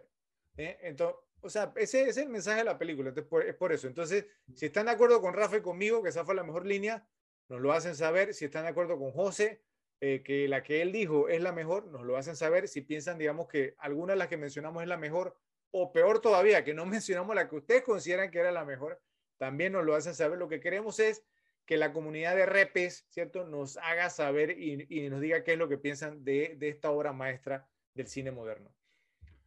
Bueno, eh, ¿qué ha envejecido bien y qué ha envejecido mal? Aquí está, es una categoría, pues que yo pienso que hay pocas cosas que han envejecido mal porque es un period piece, ¿cierto? Pero por lo menos yo voy a decir una sola cosa. Lo que ha envejecido muy bien y, lo hablamos anteriormente, es la narración de Morgan Freeman, porque Morgan Freeman se ha convertido en uno de los mejores narradores de todos los tiempos. Y esta era la primera vez que lo hacía. Entonces, lo que mejor ha envejecido de esta película ha sido la narración de Morgan Freeman. No sé ustedes qué opinan. Definitivamente, eh, fuera de la narración de Morgan Freeman, la cinematografía. Los, los planos aéreos que tiene la, la película son increíbles. Estamos hablando de algo que fue completamente pre-drones cuando hacer una, una filmación tenías que lidiar con un, con un helicóptero, con el viento, con el ruido. Eh, de hecho, cuando llega el, el, primer bus, no en el que llegó Andy, sino el que llega después, toda esa toma que hacen aérea, que se ven todos los presos caminando hacia... Es el de Andy, cuando llega Andy, esa es. No, no, no, es, cuando llega el siguiente, cuando llega, se me va el nombre de... Tommy, el, Tommy no, no, no. Tommy. Cuando, cuando llega Tommy no hacen esa toma. Esa toma es cuando llega Andy, o sea, te lo garantizo porque... Sí, es, porque, porque me acuerdo claramente del, del, autobús, que el autobús había cambiado de los años 40 a los años 60, porque Tommy llega en el 65 y Andy llega en el 47. Sí. Ok, entonces, bueno, creo que estaba equivocado ahí, pero esa toma aérea me parece increíble. Y cuando están entrando por primera vez a la cárcel, que está esa toma que apenas van a cruzar el umbral de la puerta queda la cámara hacia arriba y se ve toda esa pared, todo ese, atrio. Es increíble. O sea, la, la cinematografía en general me, me, parece espectacular en esa película y creo que es de las cosas que mejor envejecido o que no es, envejecido. Es, es, es, genial esa toma porque el timing, como, como tuvieron que hacerlo, ¿no? Por, por, porque la toma empieza cuando el bus va llegando, ¿cierto? Uh -huh. Y luego entonces el helicóptero pasa por encima de la prisión con los presos, digamos, o sea, si el autobús sigue su camino, ¿cierto? Que ahí era donde se iban acercando todos los presos a recibir, digamos, entonces a, a los, a los, a, no, a los, a los pescados nuevos. Los, y, y entonces, o sea, o sea, todo el plano que hace y luego entonces cuando baja nuevamente viene el bus llegando, el autobús llegando, ¿sí? Está genialmente hecha, muy, muy, muy buen punto, Rafa, muy buen punto. José, ¿tú qué tienes de qué envejeció bien, qué envejeció mal? Bueno, yo tengo un puntito de qué envejeció mal. A ver. Voy a irme un poquito en contra de, de, de lo que han estado hablando. Eh, hay algo que me llamó la atención que yo pienso que, digamos que, que después de verla varias veces, eh, no, no, le hallo mucho sentido, y es todo el tema de cuando matan a Tommy. Eh, lo invitan a salir donde estaba el, el, el alcaide, eh, en un área fuera del, de, de, la cárcel. Y, y, bueno, para, entonces, o sea, ahí lo matan. Y lo que no le, lo que no le hallo mucha, mucha lógica es, eh, eh, o sea, ¿cómo, ¿cómo vas a justificar el asesinato de esa persona? ¿Cómo, ¿Cómo vas a poner a ese tipo afuera de la cárcel que salió tan fácil por una puerta X sin que ningún policía lo haya visto, nada, etcétera? O sea, salió por una puerta principal, no salió como Andy que, que abrió un hueco en la pared. O sea, eh, la, la, única justificación sería que en, eh, en, en, el año 65 o 66, no sé cuál, cuál está en ese momento, no, no, no, haya, no, no, existieran investigaciones por asesinato en las cárceles, pero me parece que, me, me, parece, me parece que, que, matarlo así tan sencillo y, y, que una investigación hubieran tenido que, digamos, que poner, eh, que inventar una muy buena historia para haberlo matado. Mira que, que de hecho creo que, creo que estoy en desacuerdo contigo y eso no, no ha envejecido tan mal porque al final termina siendo, siendo una realidad de, del sistema penitenciario en muchos lugares, o sea, no solo en Estados Unidos. Y es todo este tema de el sistema corrompe a la gente, pero en sí es un sistema corrupto. Entonces, sí podía estar un poco traído de los pelos, pero al mismo tiempo no, no deja de ser una, una posibilidad. Sea, un poco anticlimática la muerte de, de, Tommy, sí, pero, pero pues creo que no, no ha envejecido tan mal y es mi opinión. Repes, ¿qué piensan ustedes? O sea, yo, en sus yo, comentarios. Yo pienso, yo pienso que, que o sea, con, concuerdo con los dos por, porque, digamos, eh, eh, más, más impactante me resultaría ser a mí, digamos, pues la, la, la muerte de, de Fat Ass, o sea, del, de, sí, del, del, del, del, gordito al inicio, porque tú te imaginas qué explicación tú le das a la familia de, ese tipo. O sea, en su primera noche en la prisión murió a golpe, murió golpeado, ¿sí? O sea, o sea una, un análisis forense, sí, o sea, una autopsia, murió golpeado. ¿sí? Entonces, bueno, pero eran los años 40, entonces no había cámaras, digamos, de, de seguridad, se podían salir con la suya. ¿Ok? Eh, una paliza tú se la puedes poner a, a, a, a que se la dio un preso. Un, un, preso, o sea, sí, correcto, pero un tiro afuera de la cárcel. Un tiro fuera de la cárcel, sí, El personal de la cárcel. O sea, ¿cómo en una justificación, por más, digamos, de mala gana que la hagan, puedes justificar eso? O sea, ¿cómo ese tipo salió de la cárcel? Explícame cómo él estaba en ese, en ese lugar. Sí, ahora, ahora por, ¿por qué digo que estoy de acuerdo con ambos? Por, porque José, digamos, él diría, ok, bueno, en 1966 muy probablemente ya había sistema de cámaras, ¿sí? Eh, que fue cuando pasó ese evento. Pero entonces estoy de acuerdo también con Rafa, porque él dice, bueno, puede ser, digamos, entonces un, un producto de su tiempo, que a lo mejor, digamos, entonces todavía no estaba. Entonces, está, está interesante. Eh, como, dijo Rafa, díganos qué opinan ustedes, sí, si están de acuerdo con que eso envejeció bien o no. Eh, pero bueno, o sea, también vuelvo y digo, o sea, es una pel película, digamos, de esa época, entonces no es que encontremos, digamos, muchas cosas que hayan, que hayan envejecido mal. Mm. Lo único que me pareció un poquito ahí un poco raro es que pues la trama se lleva a cabo, digamos, en Maine, eh, obviamente, pues que no, que casi todas las, bueno, todo, todos los libros y las novelas digamos, de Stephen King se llevan sí. a cabo en Maine.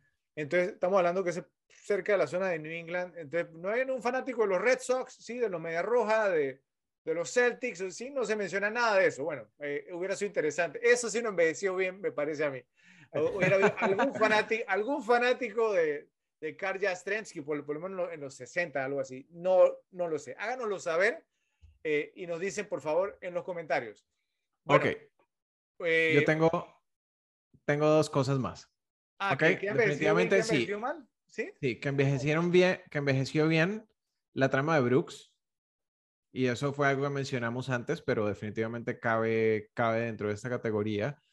Y que, digamos, ¿qué creen que si Shawshank Redemption fuese lanzada en esta época, ¿qué creen ustedes que recibiría mucho fuego de parte de, de, de Por- las por- personas? Porque, porque hay pocas mujeres en la película.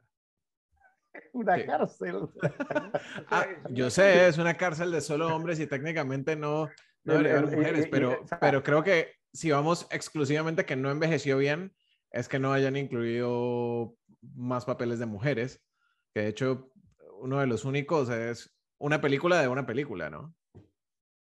Sea, la única mujer eh, eh, fue, fue la víctima, que fue la esposa de Andy. O sea, de ahí para adelante eh, eh, también hay que situarse en la época. O sea, es como que. Sí, Sí, sí, claro, sí. claro. Sí. O sea, Ahora, es como hubo- que vayamos otra a mujer en hacer- la película.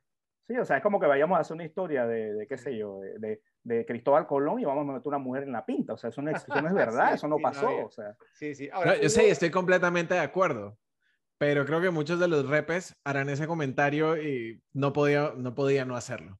Eh, eh, bueno, pero, pero hubo, hubo otra mujer en la película. En la última audiencia de Red había una mujer en la mesa. No habló, pero ahí estaba, ¿sí? O sea, y, Ujú. y en el plano aparece.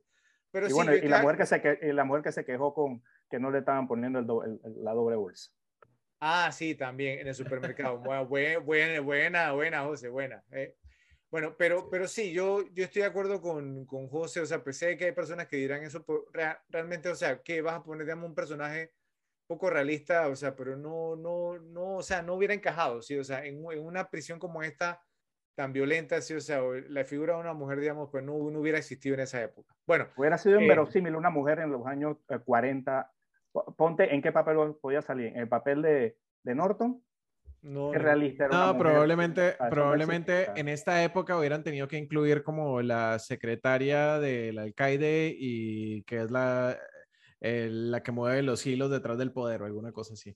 No, no, pero es que no, hubiera, hubiera, hubiera sido una historia de horror con una mujer en esa, en, en, en esa. Inverosímil, es que inverosímil por, el- por la época de la sí, película. sí, sí, sí. Bueno, Sí, Pero volvemos, pero lo- el, punto, el punto es que no eh, es algo que no envejeció bien porque no hubiese sido aceptado hoy en día.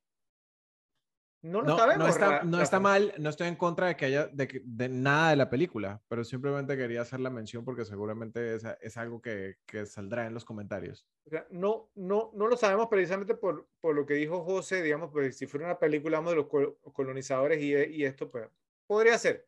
Bueno, lo importante es que ustedes nos digan los, los repes y qué les parece, a- a, eh, digamos, o sea, díganos en los comentarios con quién están de acuerdo. ¿Están de acuerdo con Rafa? Sí, o sea, eh, politically correct, ¿cierto? Que tiene que ver, digamos, entonces un personaje femenino principal, sí, porque sí, o piensan, digamos, que en este caso la historia, digamos, entonces no lo meritaba. Nos lo hacen saber.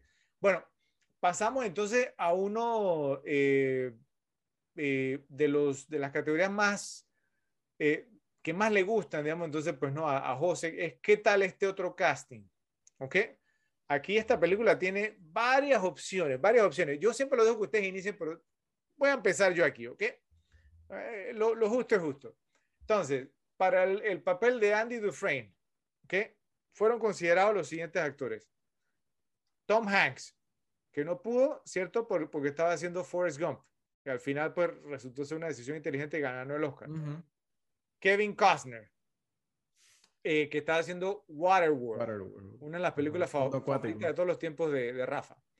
Eh, Tom Cruise, Tom Cruise que se sentó en una mesa a leer, ¿cierto? O sea, eh, él, eh, o sea fue, él, él iba a ser, digamos, o sea, pues no, eh, eh, estaba considerado, sí, considerado totalmente. Jeff Bridges, Nicolas Cage, ¿sí? Antes de que, de que, de que bueno, su carrera vamos, se desviara to- totalmente. Johnny Depp, Charlie Sheen y Matthew Broderick, el mismo Ferris Bueller. ¿Qué les parece eso? ¿Cómo, cómo ven, digamos, cual, al- alguno de estos nombres les llama la atención que creen que la película hubiera sido, digamos, algo similar eh, en vez de... Ahora, tengan en cuenta que, o sea, no, no sé si lo saben, o sea, o no, pero por, por lo menos en la novela corta de Stephen King, Andy Dufresne era un tipo de baja estatura. eh, o, sea, eh, eh, o sea, era bajo. Y Red era un tipo irlandés, era blanco, no era, digamos, como Morgan Freeman, que es de raza negra. pero entonces Andy Dufresne era bajito. De los actores que mencioné ahí, hay un par que son bajitos. Los hubieran, que, que se, ¿se imaginan la imagen de este papel? Pues imagínate, o sea, por la descripción física, de pronto Matthew Broderick.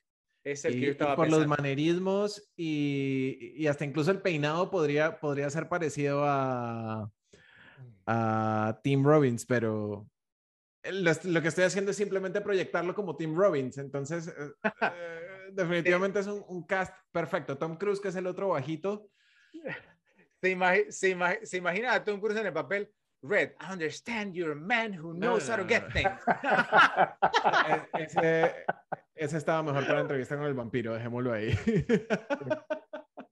No, no me y- lo y- imagino a Tom Cruise, pero a Matthew Broderick sí me lo imagino. José, Y a, todo, y a todo esto, según lo que, según lo que yo leí, eh, eh, Tom Cruise se negó a trabajar en la película después de haber, como tú dices, Fred, haber hecho una lectura de guion Sí. eh, eh, con, con- con el director.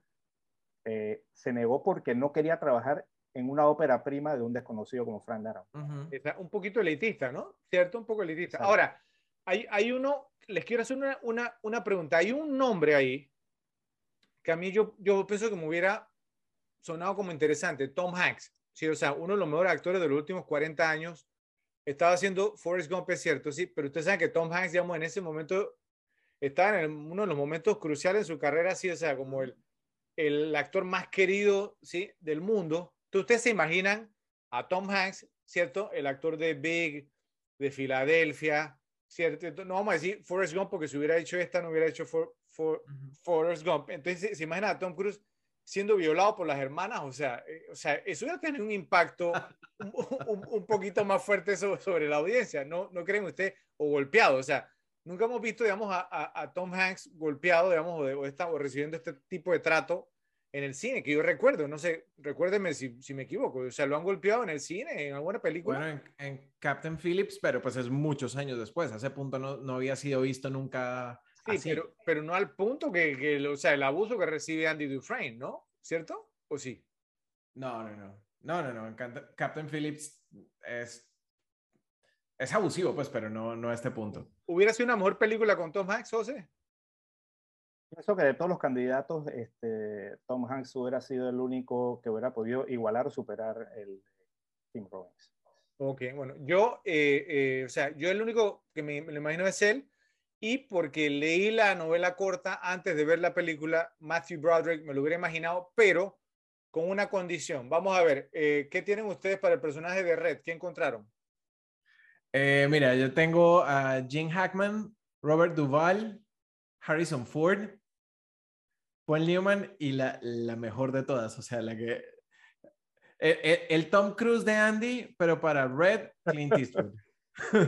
Clint Eastwood. Pi- Pienso que si hubiera sido Tom Hanks y Clint Eastwood, esa película hubiera sido un fracaso. Pero, ¿y a quién encontraste tú pa- para el papel de, de, de Red, José? ¿Alguien más? Eh, a exactamente los mismos. Bueno, yo tengo uno más que no, me, no mencionó Rafa, eh, Paul Newman. Yo, yo, Sí, de yo hecho, sí tenía- lo mencioné. ¿Sí? Ah, bueno, Clint Eastwood. eh, ah, no, Robert Redford. Ese Robert no Redford no lo tenía yo. Sí, Ni yo. a, e- a ese. Ahora, eh, Rob Reiner, ¿sí? el personaje de la otra, digamos, adaptación de King, de Stephen King, que le ha dicho que son sus dos adaptaciones favoritas de, de- de su trabajo, que son esta película y Stand By Me, o sea, Cuenta conmigo, que la dirigió Rob Ujú. Reiner.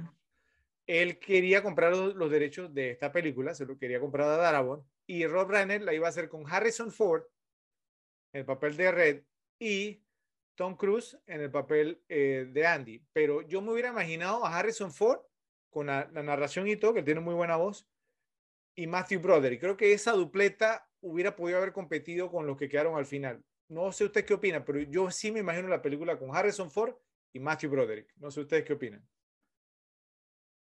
No sé, no sé la verdad. Harrison Ford como Red tal vez hubiese podido funcionar. Es que mi, mi tema con Matthew Broderick es, es que sigo proyectando a, a Tim. Robbins en, a Matthew Broderick en Tim Robbins. Creo que me, me, me cuesta alejarme de, de eso. Pienso que, yo pienso que una combinación que hubiera podido resultar hubiera sido Tom Hanks con Paul Newman. Tom Hanks con Paul Newman. Bueno, esa, esa combinación la vimos después en una película que se llamaba El Camino a la Perdición, Road. Road to Perdition. Road to Los dos actores un poco ya mayores, sí, es, sí es cierto. Bueno, ok, ¿qué más encontraron en, en qué tal este otro casting? Yo tengo varios, a ver. Bueno, yo, yo encontré, eh, eh, eh, eh, insisto, en el, en, en el personaje favorito de Fred Bock. Eh, eh, estaba considerado James Gandolfini. ¿Se imagina a Ujú. James Gandolfini haciendo de. Box? Ese, ese, ese tipo hubiera sido mucho más intimidante que el, que el que quedó, ¿verdad? Más, le ofrecieron el papel y dijo que no, pero ¿saben por qué dijo que no? ¿Sí saben? No, no. ¿Por qué? No. Ok, eh, Gandolfini venía de haber hecho True, True Romance, eh, pues Ujú. no, Eh, con, con Christian Slater, bueno, en un entre- super elenco, pero en True Romance, en el 93, él, él había actuado un tipo sádico, un matón a sueldo, había agarrado al personaje de, de Patricia Arquette y le había dado una golpiza, pero por varios minutos en una habitación de hotel. Y él dijo, o sea, después de yo haber hecho un, un personaje como ese, ¿sí? Que mi próximo papel hubiese sido el de Box, eh, digamos, agarrando a Andy Dufresne y todo lo que le hace. Eh, entonces yo creo que me, me hubieran encasillado, digamos, entonces pues como en papeles como, como ese el resto, el resto de mi carrera. Y creo que no se hubiera equivocado, porque en True Romance Gandolfini hace un papelazo, papelazo. Pero, pero siempre Gandolfini, digo, eh, ¿qué, qué papel ha hecho Gandolfini que no sea de matón? O sea, o sea, de, de ahí fue de Sopranos, trabajó en, Exacto. en, en, en The Man Who Wasn't There de los Coins, también de matón, o sea, Eh, eh, Get, Get Shorty con... eh, Shorty, sí. sí, Ahí también estaba con- Travolta, ¿no? Sí, con Sí, Travolta, Del Roy Lindo, Jim Hackman. Bueno, ¿qué, qué más encontraron? A ver. tengo Eh, un tengo más. una, a ver, para Tommy Williams, Brad Pitt. Ajá, exactamente. Eh, ¿Cómo hubieran visto ustedes esa? No, hubiera sido tremendo, hubiera sido tremendo. Pero, pero, pero sí, sí saben por, por qué dijo que no, por qué se, se retiró. No. ¿no? Porque, eh, o sea, pues, cua- cua- cuando él se comprometió, eh, todavía su estrella no había, digamos, ascendido, ¿no? Entonces, pero ya, ya, ya había hecho, creo que era... eh, Thelma Luis- ¿no? Thelma Luis, y entonces ahí le empezaron a, llo- a llover papeles, ¿sí? Y ese mismo año y entonces... entrevista con un vampiro también. Ajá. Entrevista con un vampiro. Exactamente, y ese mismo año hizo Ajá. Le- Leyenda de, de, Pasión. fue, sí. en- en- Entonces, pues, eh, o sea, era como muy, ya él lo veía como que la- el papel estaba por debajo de él en cuanto, digamos, o sea, ¿no? a, a- a qué tipo de papel era. Bueno, tengo uno bien interesante. ¿Tienen uno más? No, estos son todos los Yo- que tengo. ¿No? Dale, Fredo. O- ok, para el papel de Faras, el gordito que Ok. matan al inicio, ok, iban eh, hasta incluso audicionó John Favreau. ¿Saben quién es John, John Favreau? Wow. Sí, sí, sí, claro. Sí, bueno, Que, él- que en esa él- época no era fat. eh, Hubiera podido audicionar hoy en día. No, no, no, no, no, no, no, no, si, si era fat, Siempre- había siempre una película que se llamaba Rudy. Rudy, y en Rudy él estaba gordo, ¿sí? Entonces, él, él audicionó, ¿cierto? Y dijo que fue una de las experiencias más traumáticas para él, con todos los insultos y demás. Y al parecer, la experiencia de audicionar para esa película y los insultos que le dieron por su peso, sí, y su apariencia física, lo, lo motivaron a bajar de peso y ahí fue donde escribió Swingers, ¿sí? Y obviamente, digamos, ahí se unió, digamos, con Vince Vaughn para hacer Swingers. Entonces, pues ustedes se, Mm. se, se imaginan a John Favreau como Faras o como el gordito al inicio que lo matan. Sí, por supuesto que ¿sí? sí. Bueno, imagínense, ¿no? Bueno, pero eh, eh, muy, muy buenas estas categorías y, y esto lo que hace, pues, ¿no? Como que el cine sea, disfrutable, ¿no? Como uno imaginarse, bueno, este actor, este actor hubiera sido mejor, hubiera sido peor. Pero bueno, si encontraron ustedes alguna otra, mis queridos repes, nos lo hacen saber. Eh, si están de acuerdo con lo que dije yo, que con Harrison Ford y Matthew Broderick la película hubiera funcionado, digamos, igual. Yo sé que los dos señores que están detrás de mí eh, en, en pantalla, o sea, fue un clásico, esto un clásico del cine, pero interesante, ¿no? Interesante cómo, cómo lo hubieran hecho con esos dos. Díganos qué opinan, ¿ok? Bueno, eh, pasamos al, ¿cómo es que se llama ese actor? Yo tengo unos tres o cuatro, pero me gustaría escucharlos de ustedes primero, a ver. Yo, yo tengo uno que para, para el momento era, ¿cómo es que se llama? Y es William Sadler. Ah, ah, sí, pero no. Para, para el momento, o sea, y, y volvemos, yo, yo lo estoy tomando desde, desde la, la primera vez que vi la película. Para mí era una cara semi-conocida por Die Hard 2, por el, Duro de Matar el 2, villano de Duro de Matar 2, el villano principal. y por Bill, eh, por Bill and Ted. Eh, pero, Bob pero él había estado en, en otra, Ra- eh, él, él, ha visto una película que, que, no es que haya sido taquillera, pero fue, fue popular por los actores. Era eh, Trespass, que actuaba él, Bill Paxton y los dos Ice, Ice Cube y Ice T. Entonces, ah, sí se sabía quién era William Sadler. O sea, pienso yo, pues, no sé. bueno, Yo, yo, lo estoy poniendo desde la, desde la primera experiencia y el tipo, o sea, el tipo es buenísimo y, y ha hecho muy buenas cosas posterior a eso, pero pero para mí ese fue como mi, mi primer nominado de quién es ese tipo. Ok. Yo, yo, yo, yo, yo estoy de acuerdo contigo, Rafa. O sea, yo cuando vi The Social Redemption en su época, eh, lo conocía de vista, pero no sabía cómo se llamaba. Conté que lo había visto en Bill y también lo había visto en Die Hard, pero no era un nombre, digamos, que, que estaba en mi mente como un nombre que yo tenía que recordarme porque, porque es un gran actor. O sea, eh, pienso que es bien válido William Sadler y yo, tengo a, yo tengo a uno, a Paul McCrane. ¿Quién es? Paul McCrane, Paul McCrane que hace, este, había salido en Robocop, era uno de estos, ¿se acuerdan? En, Robocop el que quedó, el que cayó en el Toxic Waste, que quedó hecho leña. Sí, sí.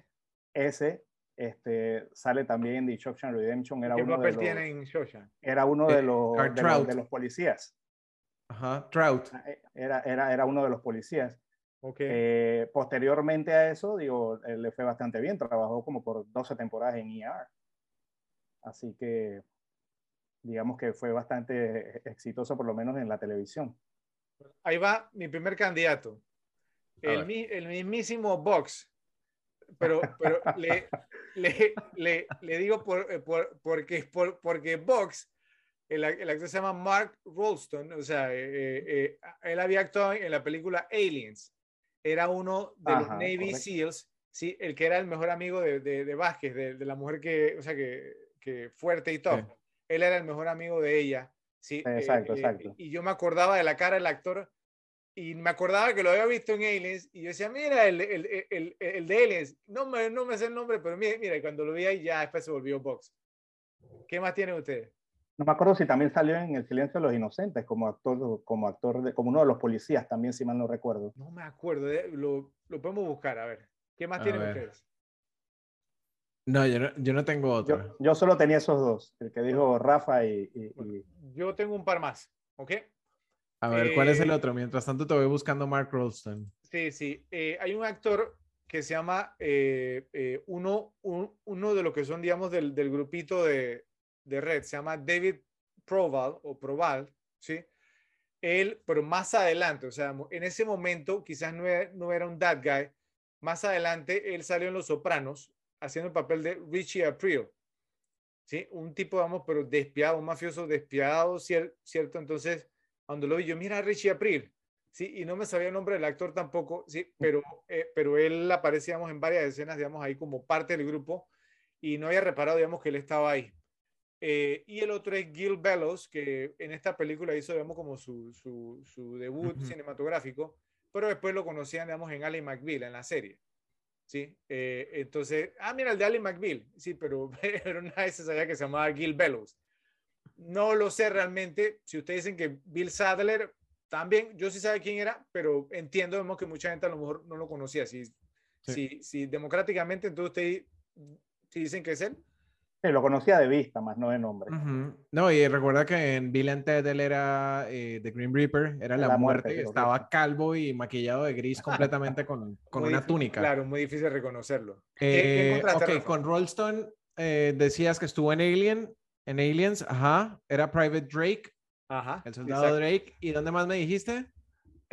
No, no, me acuerdo. Que decía que estaba en el silencio de los inocentes. No, no me acuerdo, no me acuerdo. Ah, ok. Estaba en Sledgehammer, una serie que le encantaba a mi papá. David Rush, sí. Era muy buena. Sí, muy eh, Lams. No, no, pero, no, pero si, el silencio no aparece en la fotografía de él es porque no estaba. No.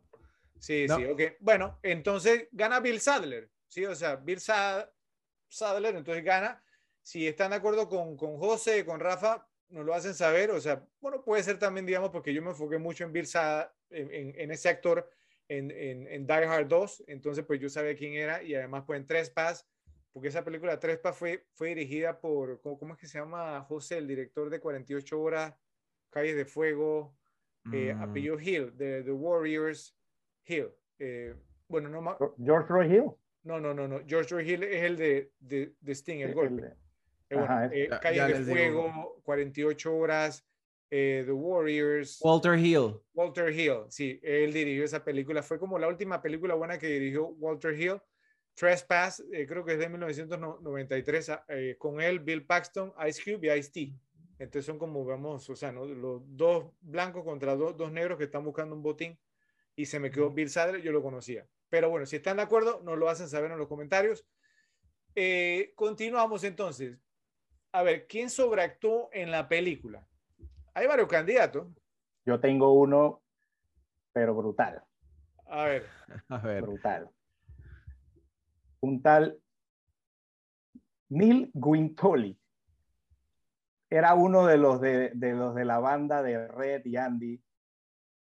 Era terrible. O sea, el tipo era como, como, como poner una cola a actuar. O sea, eh, totalmente ¿Cómo? ¿Cómo era él? ¿Con cuál era? Era, o sea, o sea, eh, eh, o sea, era uno de los, de los bajitos que, o sea, de los que cuando, mm, digamos que Brooks tenía a Haywood con, sí, sí, con el cuchillo aquí en el cuello, uno de los que estaba ahí, pero uh totalmente inexpresivo, eh, o sea, terrible, o sea, o sea era, su rango es terrible, o sea, sus expresiones, todo el mundo eh, eh, eh, reaccionaba, o sea, hay una parte que, que no me acuerdo qué situación pasa y todos reaccionan y él es el último en reaccionar y reacciona mal, o sea, terrible. Entonces no actuó, o sea, no es, no es que no, no, no, es que sobreactuó, sino que no actuó. No, no, no, actuó terrible, o sea. Ok. Rafa, ¿quién tiene? A ver tú, Fredo, ¿cuál traes? Ok, yo tengo, o sea, puede, puede que ustedes no, no estén de acuerdo conmigo por, porque al personaje lo describen así. Tommy cuando está describiendo al gran Elmo Blatch, ¿sí? Al que, al, al, al, que confiesa, pues, no, bueno, no, bueno, le confiesa a él al menos, que mató, digamos, a, la, a, la, esposa de Andy. Ese actor, yo pienso que, o sea, ¿qué estaba haciendo ese actor? O sea, yo, yo sé que lo describió como un tipo twitchy, o sea, ¿no? que era insoportable, que hablaba mucho y demás, pero ¿qué, qué, qué es eso? O sea, sí, o sea, como el, la descripción que él hace de cómo los mató y cómo se está riendo, o sea, no sé, yo, yo pienso que el tipo exageró, me extrañó que esa toma quedara ahí y el, el actor se llama eh, Bill Bolender, hace el papel de Elmo Blatch y yo no sé, yo, yo sí, esa escena yo, yo dije, este tipo está sobreactuando totalmente. ¿A quién tienes tú, Rafa? Eh, la verdad no, no, tengo, no tengo ninguno así más allá de los que tienen ustedes. O sea, estaba chequeando porque este Bill Bolender, de hecho, no, ha aparecido en un par de cosas. Apareció. Fue actuación digna de Robocop y Dante Speak. Ay, Dios mío. Bueno, yo, yo tengo dos más y ustedes, digamos, entonces me ayudarán a escoger al ganador, ¿ok? Eh, Gil Bellows, el que hizo el papel de, de Tommy, ¿no? Eh, la escena donde estaba haciendo el examen entonces, y de repente se para así todo alborotado. No, que no sé qué, sí, que, que, que 2 más 2 es 4, 5, no, 5 por 5, 25. Ah, sí, o sea, como que, no sé, pues yo sé que era su, su primer papel, digamos, eh, digamos, eh, eh, como actor, pero ahí esa escena no me convenció y se va a caer para atrás por el nombre que voy a decir. Pero Tim Robbins sobreactuó en una, en una escena. ¿Saben cuál? Me parece a mí, pues mi opinión. Si ustedes me dirán si están de acuerdo. La escena cuando después que matan a Tommy y entonces que, que, él está ahí todo deprimido justo antes de escaparse, o sea, cuando, cuando le, habla de México y demás, de México, Cihuatanejo y estas cosas, entonces se le acerca y le dice, Red, eh, prométeme algo, ah, si sales de aquí alguna vez, eh, vas a ir a, Buxton. Y yo, y yo decía, ¿qué, qué, qué pasó? O sea, ¿qué, qué, qué es esto? ¿Sí? O sea, ¿sí? Obviamente yo sé que tenía como que actuar raro, ¿cierto? O sea, como diferentes, como era su personaje para que Red llegara después a la mesa diciendo, no, que mire, echenle el ojo a Andy, sí que está actuando raro y después el tema de, de la soga, la cuerda, pero me parece que no le salió bien, no sé ustedes qué opinan, no sé. A ninguna de las dos me hizo río, te soy honesto, o sea, la de, la de Tommy eh, era uno también de los que consideré meter en la lista, pero al final no lo metí porque pienso que al final fue como un, como, como dicen, un even Steven, o sea, me parece que tuvo algunas malas y me parece que algunos tuvo muy buenos. O sea, tiene su rango, pero es en cierto nivel de actuación y cuando tiene que irse a otro rango me parece que ahí es malo, pero, pero me parece que, que, es balanceado a diferencia del que yo te dije, el que yo te dije es horrible, o sea, una cosa impresionante. Y, y um, el otro que dijiste, Fred, ¿cuál era? Eh, eh, eh, ah, la de Tim Robbins. Ah, Tim, Robbins tampoco Me hizo, Tim Robbins tampoco me hizo ruido. en esa escena no.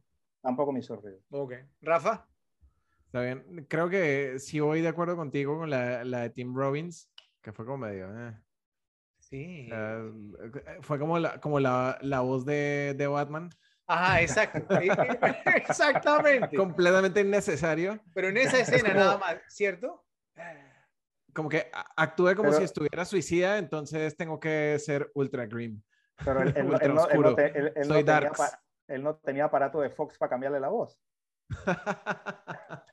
Ahora, bueno, ¿quién, quién gana? A ver, en, en, su opinión, ¿quién gana? ¿Quién sobreactúa en esta película? ¿Quién se lleva el premio? yo voy con, con primer lugar eh, el asesino, eh, Elmo Blatch. Elmo Blatch. Sí, y después con Tim Robbins. José. Elmo, eh, para mí, el, Elmo Blatch como sobreactuación y como mala actuación, el, el, Neil, el, Nick Quintoli ese, que, cuando lo vean se, se recordarán terrible, o sea, era, era como un maniquí. Ok, eh, entonces creo que estamos seguros de, que este es el único premio por cualquier tipo de actuación que se habrá ganado Bill Bolender en su vida. a lo mejor, porque ni un Razzie. Sí, un Razzie, exactamente. Sí, sí, sí, totalmente. Eh, bueno, repes, díganos si están de acuerdo, sí, si piensan que Tim Robbins sobreactuó, porque recuerden que ese es el nombre de la categoría, sobreactuar. Si están de acuerdo con lo que dice José, eh, digamos entonces pues con ese actor, o si piensan, como Rafa y yo, que Tim Robbins lo pudo haber hecho un poquito mejor durante esa escena que era tan clave. O sea, siempre que veo esa escena me molesta un poco porque no, no sé, pienso que, que no les quedó tan bien. Entonces, háganos saber en los comentarios qué, qué, qué opinan. Bueno, entonces, lo opuesto entonces a esto, ¿quién fue el roba escenas? O sea, el actor que no fue uno de los actores principales, que no estuvo tanto tiempo en pantalla, pero que quedó marcado para la posteridad, en, en nuestras mentes, en los corazones nuestros también. ¿Quién Bueno, definitivamente para mí Roba Escenas eh, fue el, el, mejor amigo de, de Fredo, Vox. Creo que, o sea, algo que, que hizo Vox que me pareció increíble fue hacer un personaje que se viera claramente homosexual sin ser, sin, sin sobreactuarlo. De hecho, de hecho ustedes, eh, si, si ven todas las, las apariciones de Vox, es completamente claro que es homosexual, pero no, no, no sobregesticula como hacen muchos actores cuando están, eh, están dando guía a un personaje de este tipo. Entonces, para mí, o sea, donde estaba Vox siempre se notaba y siempre se robaba la escena. Y definitivamente... Rafa, lo que, lo que le dijo Red a Andy, cuando Andy le dijo a Red, eh, ¿crees que ayudaría si ellos supieran que no soy homosexual? Y Red le dijo, es que ellos, ellos tampoco, para ser homosexual, tampoco. Tienen, que calificar primero como ser humano y ellos no son humanos. Esa línea se nos quedó, ¿ah? Bueno. Sí, sí, sí, sí, sí, Y definitivamente James Whitmore, que es Brooks Hadlen. Este es el mío. O sea, Brooks. Ni, hablar. Está difícil. O sea, ¿tú te das con James Whitmore, José? Yo, James Whitmore para mí es el número uno. El número uno. Ok. total robo escenas. Eh, eh, eh, para mí otro robo escenas que cada vez que sale la de, la de Escocia también es, Bob Gunton. O sea, Pero tuvo demasiadas escenas, ¿no creo? O sea, él era, él era como el third lead en la película, o sea, el tercer actor más importante, ¿no? ¿No? ¿Hacer robo escenas?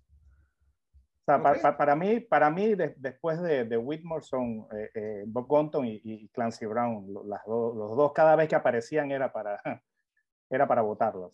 Clancy Brown, ese, ese estaba entre los míos. Yo tenía esos tres, a, Clancy Brown, a James Whitmore y Mark Rolston. Eh, sin embargo, eh, yo pienso vamos, que como roba escenas, eh, voy a, y disculpa José, ¿cierto? Pero le voy a dar la razón a Rafa y voy, a decir mis, motivos, porque yo pienso que a James Whitmore, a, a, Brooks, le dedicaron todo, digamos, pues como un, sí, o sea, una, o sea, un tema eh, eh, o sea, como un pasaje de la película se lo dedicaron a él. Entonces es muy difícil, o sea, pues se considera como roba escenas como te dedican todo, todo, todo, todo ese tiempo. O sea, como 10, no me acuerdo, 10 o 15 minutos que le dedican al personaje de él. Entonces se lo tengo que dar a Mark Rolston, al, al, al amigo de Rafa, sí, a Box, porque realmente hizo mucho en poco tiempo y es un personaje, digamos, uno de los más despreciables, bueno, Clancy Brown también, o sea, lo que hace Clancy Brown en la película y Bob Gunton también, me parece que Bob Gunton tiene demasiadas escenas, lo mismo que James Whitmore. Entonces yo también voto por Mark Rolston, el papel de Box, y pienso que, eh, bueno, por democracia, entonces el sistema democrático nuestro, entonces gana Mark Rolston. Lo siento, José, lo sentimos, José. Si están de acuerdo con José, si piensan que James Whitmore en el papel de Brooks fue quien eh, fue el roba escenas, nos lo hacen saber dimos los argumentos, Rafa y yo estamos convencidos ¿no? de que fue Mark Rosso en el papel de Box, al punto, digamos, que yo creo que lo hizo también, que ese papel le afectó y no lo hemos visto tanto. pero, pero, pero, pero, pero, pausa, con, con, con, ese criterio que me acabas de decir, que tiene muchas escenas o tuvo, o tuvo toda una sección, eh, eh, ¿cómo, ¿cómo, justificas eso para tomar tu, tu, decisión cuando, cuando, cuando tú dices que, que Donald Sutherland eh, en JFK eh, fue el robo escena cuando también tuvo una escena que duró como 15 minutos de él solo hablando solo. Pero no lo viste más en la película. Está bien, sí, pero no, no lo viste más. James Whitmore, o sea, fue un personaje recurrente al inicio. ¿Sí? O sea, él estaba ahí, ¿no? Pero era eh, súper menor, o sea. Bueno, pero, pero estaba así, mientras que Sutherland, digamos, pues en JFK, él nada más apareció en esa escena y no fueron 15, creo que fueron como 10 minutos, una cosa así. No, eh, no, me acuerdo cuánto, fue, por, ahí más o menos, ¿sí? Pero no, no lo vimos más, entonces por eso, ¿sí? Pero bueno, ya la decisión está tomada, José, disculpa, pero pues no, 2 a 1, perdiste la, la, votación. Los repes nos van a decir si están de acuerdo contigo o no. Vamos a ver en, la, en, la, en las votaciones. Bueno, eh, vamos a pasar a los datos medio googleados, ahí que ahí como que nos pusimos a buscar datos por Google a ver qué fue lo que salió. Entonces vamos a ver qué nos tiene eh, José y qué nos tiene Rafa. Adelante, José. ¿Qué encontraste? Encontré un detalle este, bien curioso, de, ya que esta al tratarse de una adaptación de Stephen King, y digamos que Stephen King tiene más o menos un, universo en sus, en, su, en sus escrituras y también en las películas. Eh, cuando, Andy, cuando Andy tira eh, eh, la pistola en el río, la tira en un río que se llama el Royal River. Y ese, ese, ese, ese río es el mismo río en Stand By Me donde los personajes son atacados por, por unas sanguijuelas. Oh, wow. Es el mismo río. Es el mismo nombre del río. Wow. E, e, ese está buenísimo, ¿no? Sí, ese, ese no tenía ni idea. Buen dato, Joe. Y yéndonos por esa misma, de hecho, no sé si, si lo sabían o si lo notaron, pero el número de la celda de Red es exactamente el mismo número eh, del cuarto hotel en, en The Shining, el 237. Sí, sí, muy, muy, muy bueno, muy, muy bueno. Muy, muy bueno. Y también tiene su relación con Stephen King, sí, obviamente, ¿sí? ¿Quién, escribió también El Resplandor? que, originalmente era 2.17, pero en la película de Kubrick usaron 2.37 y en esta también usaron celda 2.37. Eh, exactamente, bueno, yo les tengo una. Eh, Darabon realmente, digamos, o sea, al, al, inicio él no quería filmar el final que vimos en la película, ¿sí? o sea, digamos, cuando, se, se, encuentran en la playa, él quería dejar el final ambiguo, ¿cierto? Y de hecho, eh, o sea, la, la, se, se, filmaron tres finales, ¿ok? El, el, el, final iba a ser cuando Red iba en el autobús y dice, espero poder cruzar la frontera, espero poder ver a mi amigo de nuevo, eso espero. Ese iba a ser el final cuando iba Red en el, en el bus. Entonces, luego, digamos, entonces filmaron el final que vimos, pero hubo otro final que se filmó, pero entonces a Darabont no le gustó para nada y él pensó, digamos, o sea, pues no, que no encajaba para nada con el tono de la película, que eran Red y Andy, digamos, como en el, en el hotel de Andy o, en, alguna ubicación tomándose una, unas cervezas ¿no? y echando cuento, pero era como, o sea, como que no encajaba. Entonces, realmente Darabont no quería filmar otro final, él quería que final fuera ambiguo, pero hubo una ejecutiva de Castle Rock que insistió, una productora, eh, que, que, que, dijo, la audiencia ha pasado mucho tiempo con estos personajes, tiene que dejar que se reúnan al final. O sea, la audiencia los quiere ver reunidos al final, aunque sea un momentito. Y, eh, y fue, fue, menos de un momentito, pero los, vi, los vimos reunirse. Entonces, ese dato es muy, muy interesante también. ¿Qué más tienen? A ver, les traigo un par de datos interesantes. El primero eh, es que, de hecho, bueno, eh, Stephen King vendió por 5 mil dólares los derechos de, del libro a Darabont para que pudiera hacer su, su screenplay. Sí. Y al final, de hecho, Stephen King nunca cambió ese cheque. Y cuando la película fue terminada, se lo mandó al director enmarcado, diciéndole en caso de que necesites dinero para fianza. Sí. Ahora, e, esa era la segunda vez que Frank Darabont le, le compraba un guion a Stephen King. ya, ya le había comprado unos años anteriores. Y es más, le compró el guion a Stephen King de esta novela corta y se demoró cinco años en, en o sea, es que escribió los derechos, o compró los derechos y le, tomó cinco años escribir el guion. de, hecho, Stephen King se lo vendió, de hecho, Stephen King se lo vendió en 5 mil dólares porque ya tenía un, una especie de amistad con él por la primera que le había adaptado. Sí. Y eh, el otro, eh, de hecho, no sé si ustedes recuerdan eh, las, las fotos de prisión de Morgan Freeman de cada vez que, que, bueno, que iba a su tema de libertad condicional, libertad bajo palabra. Sí. Eh, la foto es el hijo de, de, Morgan Freeman. Sí, correcto. Alonso, Alfonso, Alonso, Alonso, Alonso, Alfonso, Freeman. Alfonso, Freeman. Y Alfonso Freeman tiene un pequeño cameo, una pequeña aparición, precisamente cuando está llegando Andy a la cárcel, que es el actor de color que está gritando eh, pescado fresco justo ahí enfrente. Ajá. Exactamente, y así como se le estuviese trayendo. Ese es Alfonso Freeman, el hijo de, Morgan, Freeman. Sí. José. yo, yo, yo, yo, tengo uno también que este, en la película hay dos planos detalles. Este, uno en cuando Andy está metiendo las balas en la pistola al principio de la película y también cuando está con la piqueta escribiendo su nombre en la cárcel, eh, esas, esas dos manos que aparecen ahí son nada menos que de Frank Darabont. Él, él, dijo eh, que él quería que esa parte saliera de una manera X y que temía que, que, Tim Royce no lo hiciera exactamente como él quería que lo hicieran. Entonces dijo, como no salgo, los cameos míos son de mano. Salieron esos fueron los dos cameos que hubo de, de los planos de detalle de las manos de Frank Darabont. Eh, hay otro interesante también, que eh, Frank Darabont tuvo que quitar, eh, originalmente el nombre de la película iba a ser como el del libro, eh, Rita Hayward and the Shawshank Redemption. Pero parece que mucha gente en el medio se enteró y vio el nombre y mucha gente pensaba que era una película biográfica de Rita Hayward. De hecho, este, muchas actrices se contactaron con Frank Darabont para que le diera el papel. leí también que hubo como un agente que llama Frank Darabont, le dijo, ya me leí el guion y quiero que mi clienta salga de Rita Hayward, o sea, metiéndole un cuento, o sea. Eh, pero bueno, al final este, tuvo, que, tuvo que dejarlo con Churchill Redemption para no crear ningún tipo de, de digamos, que de, de, confusión con la persona. Ok, yo tengo, eh, creo, creo que este que encontré les va a dar muy, it's, gonna blow your heads, o sea, les va a volar la cabeza. A ver. Hay una teoría online que dice que la película está dividida en nueve historias cortas. Las nueve historias cortas son Pescado Fresco, Andy y las hermanas, Cerveza en el Techo, Brooks estuvo aquí, La Ópera, Tommy, El Escape, La Liberación de Red y México. Entonces, la teoría establece que en cada una de estas historias hay un elemento de, suspenso.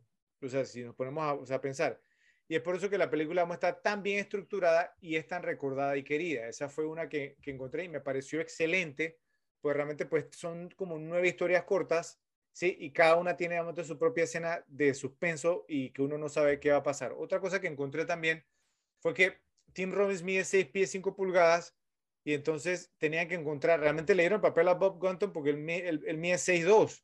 Entonces, para que fuera creíble de que al final el traje, digamos, de Bob Gunton eh, le quedaba más o menos bien a Andy, tenían que buscar un actor que fuera eh, por lo menos alto también. Y si se fijan, vemos en la escena que Andy entra al banco, los pantalones le quedan un poquito cortos, pero es pasable, ¿sí? O sea, medio cruzacharco, como, como le, le, decimos, pero es pasable.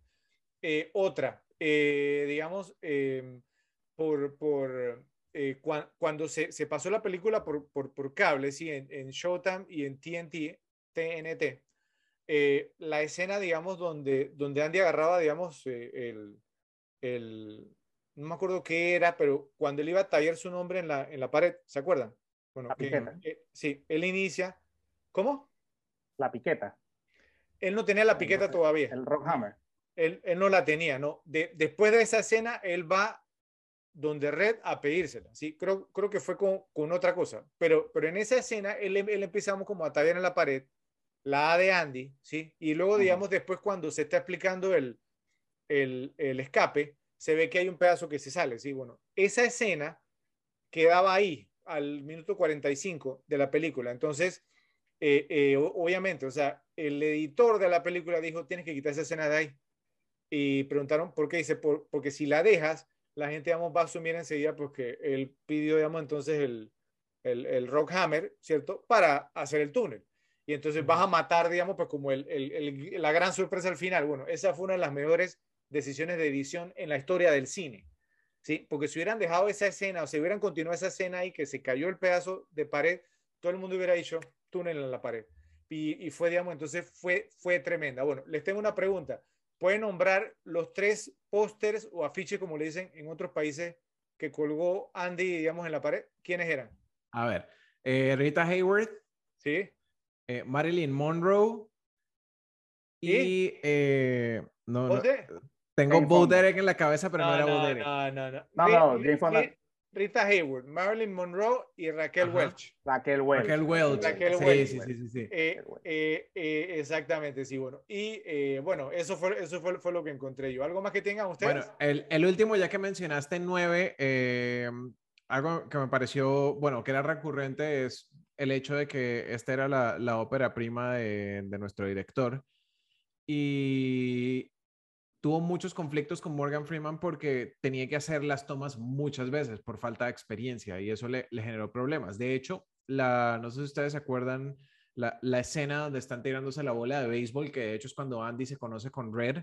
Ya la mencioné al principio como una de mis favoritas. Ajá, exactamente. Esa escena se demoró nueve horas en ser filmada. Y Morgan Freeman durante las nueve horas estuvo tirando la pelota al punto de que el otro día tuvo que llegar con el brazo en, una, en un cabestrillo porque se, se lastimó, se lesionó por, por hacer eso nueve horas. Sí, sí. Y además Morgan Freeman venía de filmar Unforgiven con Clint Eastwood, José, y tú sabes, digamos que Clint Eastwood es una toma y, y seguimos.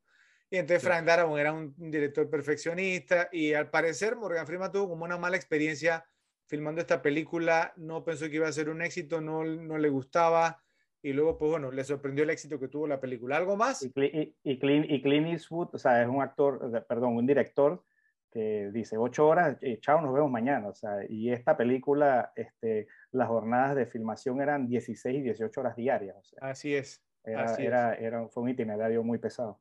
Bueno, Repe, si encontraron, digamos, algún otro detalle técnico, algo que no mencionamos nosotros, o algo muy interesante, nos lo hacen saber en los comentarios. Pasamos entonces al, creo que este es como la sección fa- favorita de José, cositas que nos molestan. ¿Sí? A ver, José, te damos el, el gustazo a ti de que tú nos puedas decir qué cosas te molestaron de The Shawshank Redemption. Hay, hay, hay, hay pocas porque esta película me gusta mucho, pero las hay. Pocas, en Este, serio, yo, yo tengo varias.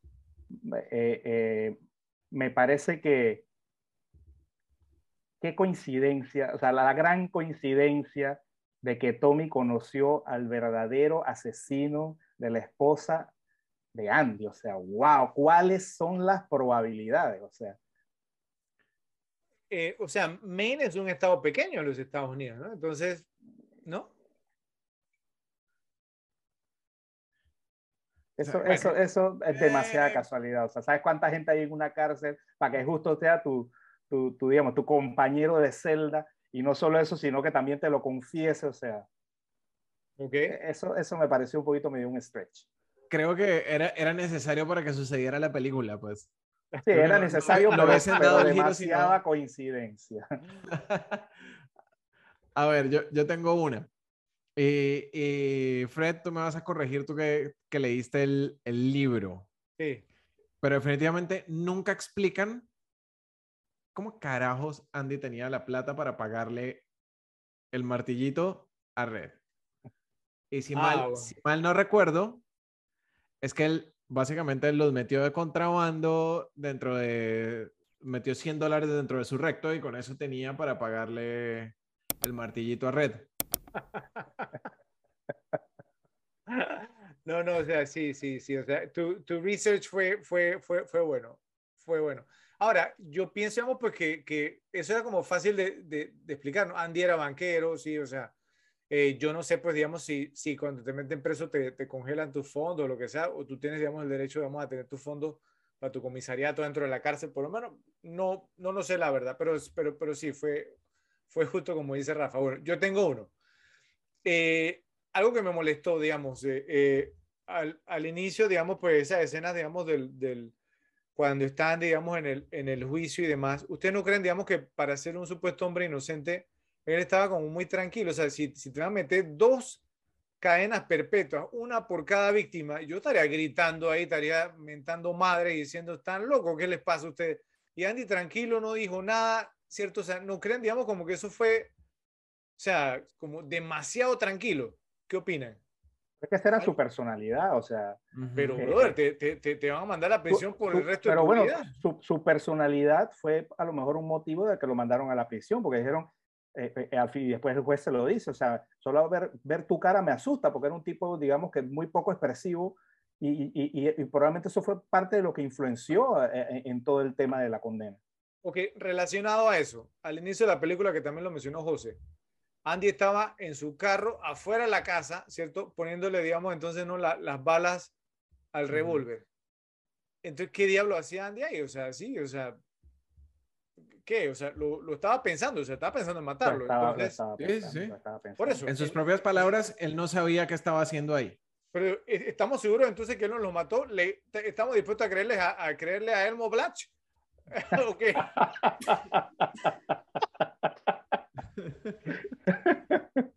No, eh, no sé, pregunto nada más. O sea, ¿Estamos seguros que, que, que él no nos mató? No, no, les pregunto. No, no, en verdad no lo tenemos con certeza, porque ni siquiera La él se verdad, acuerda, o sea, exacto. Lo más probable es que quién sabe. lo más probable es que quién sabe. ¿Qué más tienen? A ver. Yo, yo, tengo, una, yo tengo una parte que me hace al, un alto ruido. ¿Cómo es posible? A ver, si Andy salió por el hueco que hizo en su prisión, ¿cómo es posible que él salió por ahí? ¿De qué manera pudo fijar el póster para que le pudieran tirar una piedra, lo rompieran? O sea, ese póster quedó fijo, duro, o sea, no quedó a- a- abierto ni Sí, nada, es o sea, cierto, sí. quedó fijado. ¿Cómo lo fijó? Por, por el hueco, o sea, eso, Sí, es, eso sí. Bueno, pues y- eso que es y un detalle que se el que había, el, el que había así apretadito, ju- justito, no, es- no era que Exacto, tenía espacio, dije, pa- para ¿Cómo- maniobrar. sí, cómo- o sea, o sea, pi- Pienso que fue un detalle que pasaron por alto que dijeron, dije, "Nah, eso no sé, nadie, nadie le va a parar bola a eso. Bueno, pero si, si pudo hacer un hueco perfectamente redondo con un martillito de este tamaño. Yo necesito ese Total, talento. total, total, total. Bueno, le, les tengo una pregunta. ¿ok? Eh, eh, Andy, eh, en, la, en, la noche, en, la, en la noche que él escapó, ¿no? ¿Sí? O sea, corrígame si me equivoco, pero él eh, se robó, eh, digamos, entonces, pues no, el, el, los zapatos y, el- y el, el traje del, del alcaide, ¿no? ¿Sí? Encima había cambiado el libro, ¿cierto? Por la Biblia y todas estas cosas, ¿sí? Ujú. Entonces, o sea, ahí no había marcha atrás, ¿cierto? O sea, no, o sea, si él no se escapaba esa noche, él no podía regresar a la celda, o sea, él no podía haber explicado al alcaide qué fue lo que pasó. Entonces, era esa noche o esa noche. Entonces, Así es. ¿cuál era el plan B si no había trueno y relámpago esa noche? ¿Qué hubiera hecho Andy? Eh, si, o sea, ¿cuál era el plan B? Eh, esa es la pregunta que tengo yo. O sea, Pre- si- si- precisa, precisamente yo tenía ese como uno de mis puntos también. Precisamente eso, pero desde el punto de vista de que, o sea, eh, eh, eh, ah, mucha coincidencia el tema de la lluvia. Yo pienso que eso se hubiera podido corregir con, con, con un diálogo o de repente que le dijera el warden o que le dijera eh, eh, el, el- el capitán y que dijeran algo de que, wow, o sea, hoy, hoy se espera una tormenta increíble en la noche, no sé qué. Entonces, eso me parece que le hubiera dado pie a, a él cranear y que, ok, hay tormenta, ya yo me puedo fugar y puedo hacer toda la bulla porque nadie me va a escuchar. E, e, e, eso pienso que le faltó. la película debió dar un detalle sobre el clima para justificar que, porque, porque si él se iba esa noche sin el clima, o sea, sin la lluvia y sin los truenos, eh, ¿cómo hubiera podido hacer tanto ruido? Lo hubieran escuchado. Eh, eh, miren, miren, yo, yo pensé, para mis adentros, buscando una explicación, porque a mí me encanta la película, y yo, y, o, sea, lo, que estamos haciendo es buscarle las fallas, ¿no? No se vaya a molestar a los fanáticos, pero es por diversión. Eh, eh, o sea, yo, yo, yo pensé dije, bueno, después de 19 años ahí tú conoces el clima, ¿no? Y sabes cuándo va, va, a llover o no. Pero la decisión de escaparse esa noche pareció ser totalmente impulsiva por lo que pasó con Tommy, ¿cierto? O sea, e, es más, él ni siquiera sabía cuánto tiempo iba a estar, digamos, en solitario. Le, metieron otro mes. Entonces, resultó ser algo totalmente impulsivo. Entonces, vuelvo y digo, él no tenía marcha atrás. El plan de él era, esa noche es, esa noche es y no hay marcha atrás. Entonces, ¿Cuál era el plan B? No lo sabemos, ¿cierto? Eh, y yo no sé qué hubiera pasado. Bueno, eh, tengo otro. Eh, algo, digamos que, ok, Andy, digamos, entonces se, se, escapa, digamos, entonces, bueno, y se mete en la, en, el, en, el, en la tubería, así en el caño este, y ahí ya sabemos a qué olía, ¿no? Sí, o sea, ok, entonces él sale, o sea, él, él, lleva una bolsita con el traje, ¿cierto? los papeles, su juego de, de ajedrez y y, ah, bueno, y una barra de jabón. ¿Ok?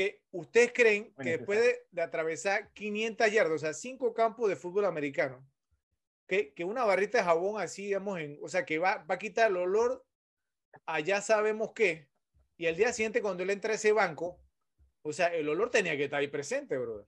Tenía que oler como Kramer cuando nadaba en el Hudson.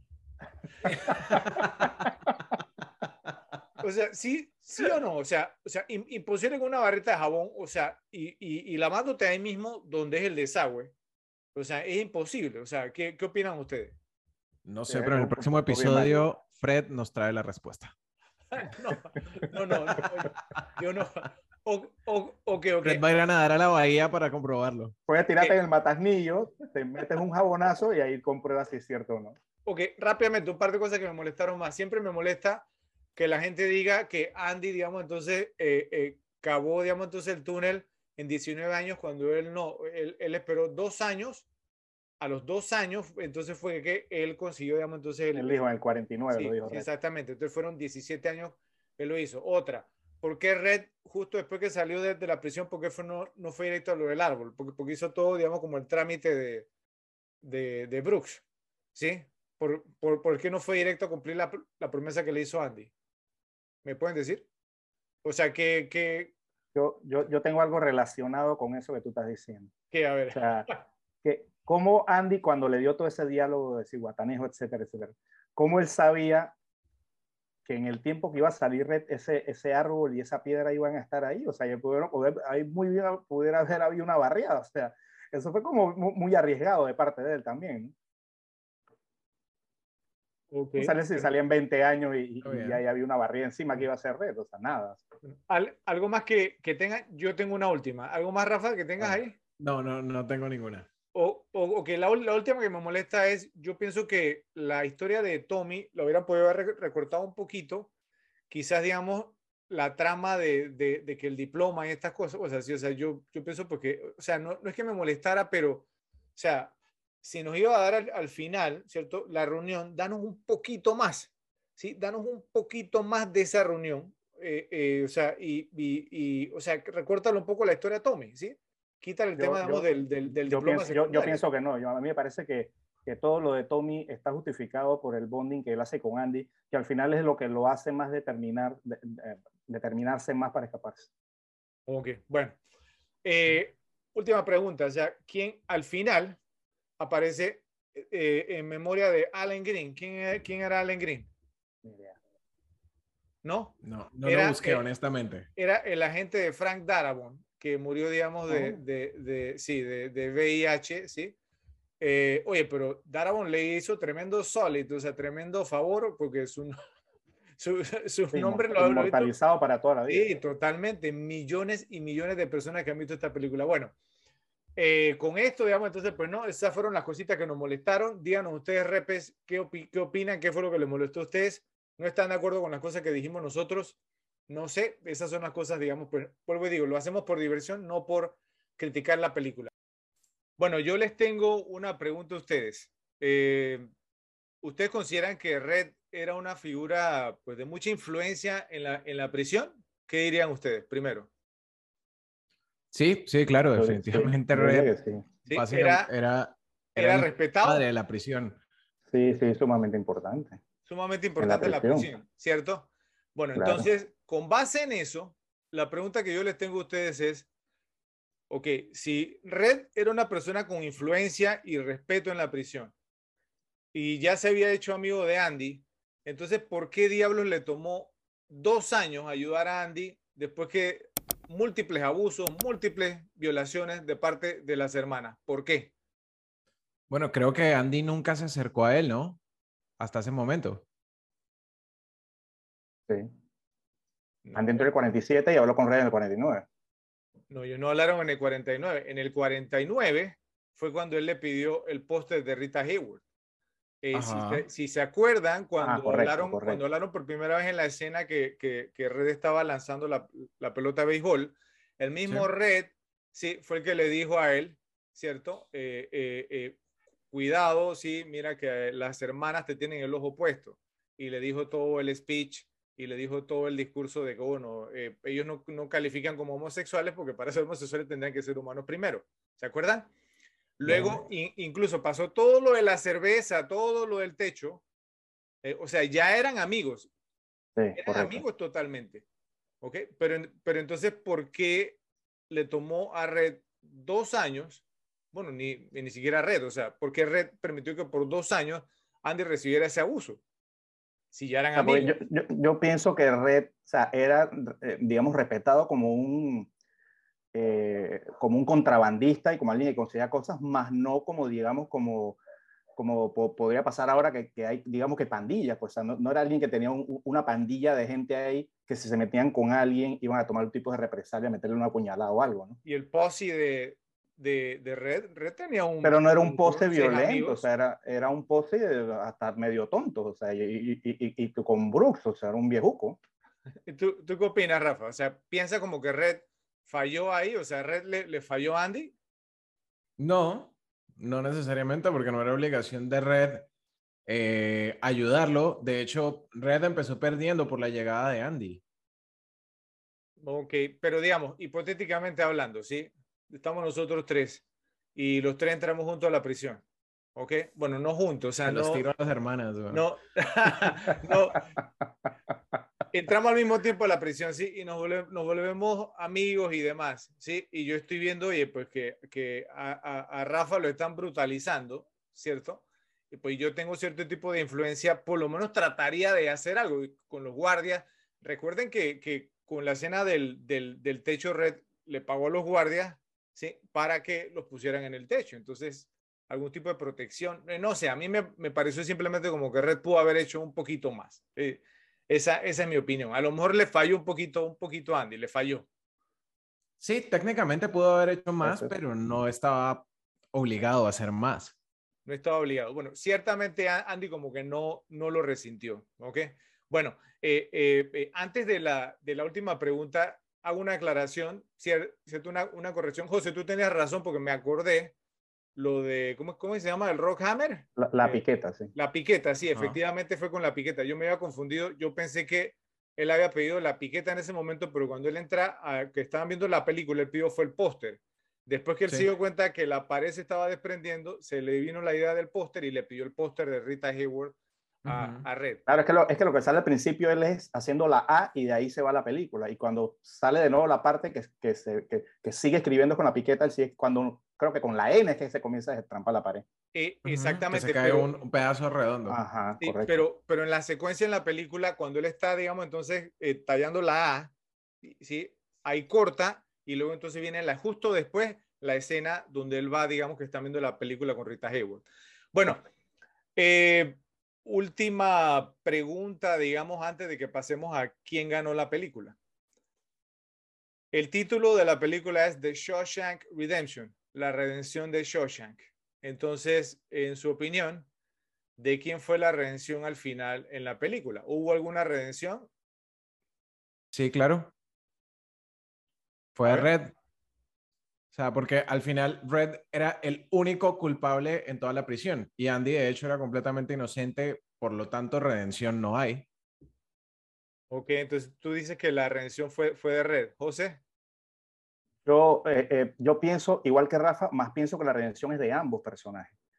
Eh, pienso que aunque Red fue culpable y sí cometió delito, digamos que para todo el mundo exterior Andy también era culpable. su, su, su, escape fue también la redención, o sea, limpiar su nombre, todo, o sea, bueno, no, sé tanto como limpiarlo, pero, pero, pero digamos, salir de la, de la, de la cárcel por estar, digamos, eh, eh, erróneamente acusado, también fue la redención de Andy. Igual como tú dices, la de Red, ¿no? Eh, que, que, pues al final con, con, con, todo ese diálogo este, logró también su libertad, ¿no? El diálogo se salió del corazón.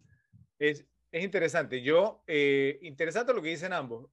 sin embargo, creo que concuerdo más, digamos, con Rafa, porque yo pienso que la redención fue de Red, porque Andy me parece que del inicio de la película al final de la película fue el mismo personaje, incluso hecho un poquito hacia atrás porque él mismo lo dijo, cuando él entró a, la prisión, él nunca había cometido ningún crimen, pues en sus palabras, y que tuvo que ir a la prisión, como lo mencionaron ustedes anteriormente, para convertirse en un criminal. Sí, entonces realmente yo pienso que la redención no es de Andy, la, la, redención, pienso yo, la historia es de Red, porque Red es el, personaje que evoluciona en la historia y, y yo creo que eh, lo narran o lo muestran perfectamente con las tres audiencias que tiene él en cuanto a lo que es, digamos, la, eh, eh, para obtener su libertad bajo palabra.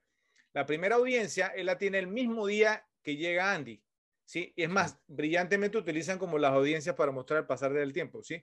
el mismo día que llega Andy lo rechazan, ¿sí? Y le preguntan entonces, o sea, ¿estás rehabilitado? Entonces, lo gracioso es que mientras más esperanza tenía él, de salir, más lo rechazaban. En la primera, sí, sí, rehabilitado, totalmente, señor, totalmente. Después... respuestas, de, respuestas como de cajón, ¿no? Eh, eh, exactamente. Diez años después, lo vuelven a rechazar, le hacen la misma pregunta, ¿por, por, por qué? Sí, sí, yo estoy totalmente rehabilitado. Eh, ya, ya, ya pagué mi, mi, pena, todo lo demás. Soy un hombre cambiado, o sea, lo dicen los dos exactamente el mismo día. Exactamente, exactamente, pero, pero ya en la tercera, cuando habían ya pasado 30 años, ¿sí? Entonces a él le daba igual eh, su respuesta, digamos, entonces, o sea, es como si, si él ya había perdido la esperanza de, de, salir, entonces le daba igual. Él dijo, bueno, todo esto como para justificar que una persona como tú tenga un empleo. Entonces, no lo que te da la gana, porque francamente no importa.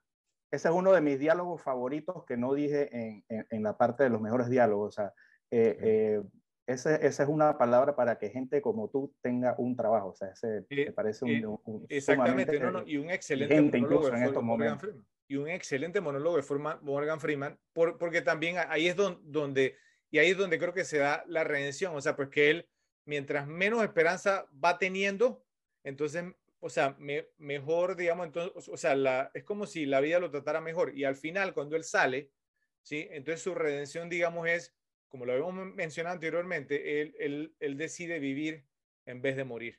Entonces yo pienso que la redención y la historia realmente es sobre Red. Eh, y, pues, y todo el mundo engañado de que la historia es sobre Andy, pero vuelvo y repito, el personaje de Andy, ¿sí? No cambia mucho. Así que, bueno, no sé ustedes qué opinan. Eh, los repes, anoten en los comentarios, ¿están de acuerdo de quién fue la redención? O a lo mejor fue la redención de otro personaje, no sé, del alcaide Norton.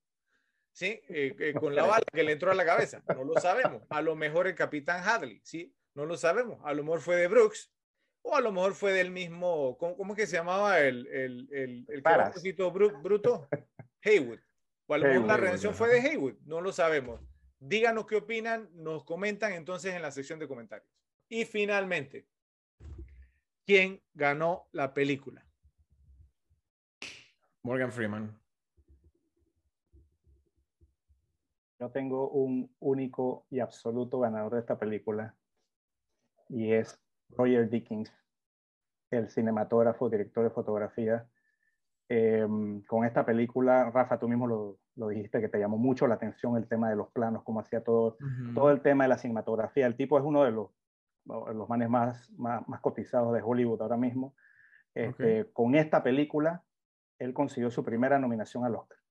No la ganó, De hecho, lo nominaron 14 veces y no ganó, pero estuvo en puras películas eh, eh, eh, muy, muy, muy reconocidas. ganó el premio, su primer Oscar lo ganó con Blade Runner en 2049 y su segundo con 1917, genial, o sea, las dos. además trabajó después de esta película en films como Fargo, No Country for All Men, Skyfall, Sicario, entre otras películas. Wow. Mi segundo, mi segundo nominado era Frank Darabont, precisamente porque. Ese es el mío. O sea, como escritor, hizo muchísimo. Eh, escribió, escribió The Walking Dead, escribió, bueno, muchísimas cosas después de eso. Fredo, ¿cuál es tu ganador de la película? Eh, el, el, mío es Frank Darabont. Ahí sí vamos a tener un temita porque cada uno puso uno diferente. Es que, o sea, Morgan Freeman, digamos, aquí estaba como en the peak of his power, ¿sí? Como es el, por, porque venía de Unforgiven hizo esta y después hizo Seven, ¿cierto? E, e, entonces, o sea, pues fue, fue, fue tremendo. Entonces... Eh, después de esta, ¿no? Sí, correcto, sí, sí, en el 95 es Seven. Eh, esta es del 94. Em, pero yo pienso que Darabont, porque, vuelvo a decir, esta fue su primera película, vamos, eh, o sea, ¿no? Para, para el cine. Luego, después de aquí, hizo The Green Mile, que, le pusieron creo que en español, Milagros Inesperados y después hizo The Mist, La Niebla, o sea que son tres adaptaciones del, de, del, trabajo de, de, Stephen King, de las obras de Stephen King. Y encima, como mencionó Rafa, entonces fue uno, digamos, los creadores de The Walking Dead, o sea, pues, ¿no? De la, de la serie. Entonces, eh, Darabont, cuando entra a esta película, él no era nadie. ¿sí? Y entonces, pues, y ahora es un hombre muy poderoso en Hollywood y es gracias a esta película. Entonces, si me preguntan a mí, o sea, Morgan Freeman ya lo había nominado dos veces al Oscar. Eh, creo que hasta tres, porque a él lo nominaron por Driving Miss Daisy. Driving Miss Daisy por Street Smart en los 80, ¿sí? sí y, y, no, creo que por Unforgiven lo, lo había nominado o no, no me acuerdo. También, ¿no? Creo, que, también. No, creo que también. No, me acuerdo, pero ya Morgan Freeman era Morgan Freeman, ¿sí? Eh, eh, y, y, y, bueno, Roger Deacon, eh, o sea, me, me, llama la atención también, pero pienso que da, Darabont, porque, o sea, Darabont dirigió, escribió y dirigió esta película. Escribió el guion y la dirigió. Y está considerada por, por un, un, alto porcentaje de la población, digamos, de cinéfilos como la mejor película de todos los tiempos. Es imposible que no hayas ganado. Si tú la escribiste y la dirigiste, tú tienes que ser el que la gane. Es mi opinión. Pero, pero, pero yo considero que 14 nominaciones al Oscar pesan y dos Oscars me pesan más que todo lo que has dicho de Aragón. Bueno, eh, eh, ¿tú qué opinas, Rafa? Entonces, ¿te quedas con Morgan Freeman? Pues, técnicamente Morgan Freeman, pero el, el punto que, que, pones, Fred, eh, es bastante válido y, tiene bastante sentido. Por ese lado, entonces creo que iría Frank Darabont. Él tuvo mucho significado para mi generación.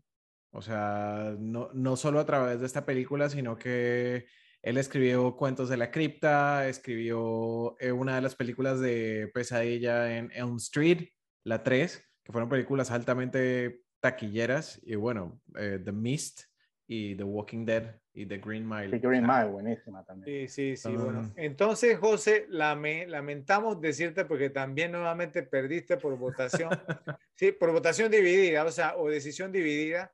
Eh, Frank Darabont gana, digamos, entonces esta película. Eh, si están de acuerdo, Repes, con, con José, nos lo hacen saber. Si están de acuerdo, digamos, que era Morgan Freeman, que también es un serio candidato nos lo, hacen, nos lo hacen saber. Nadie mencionó a Tim Robbins y piensan que él también, nos lo hacen saber.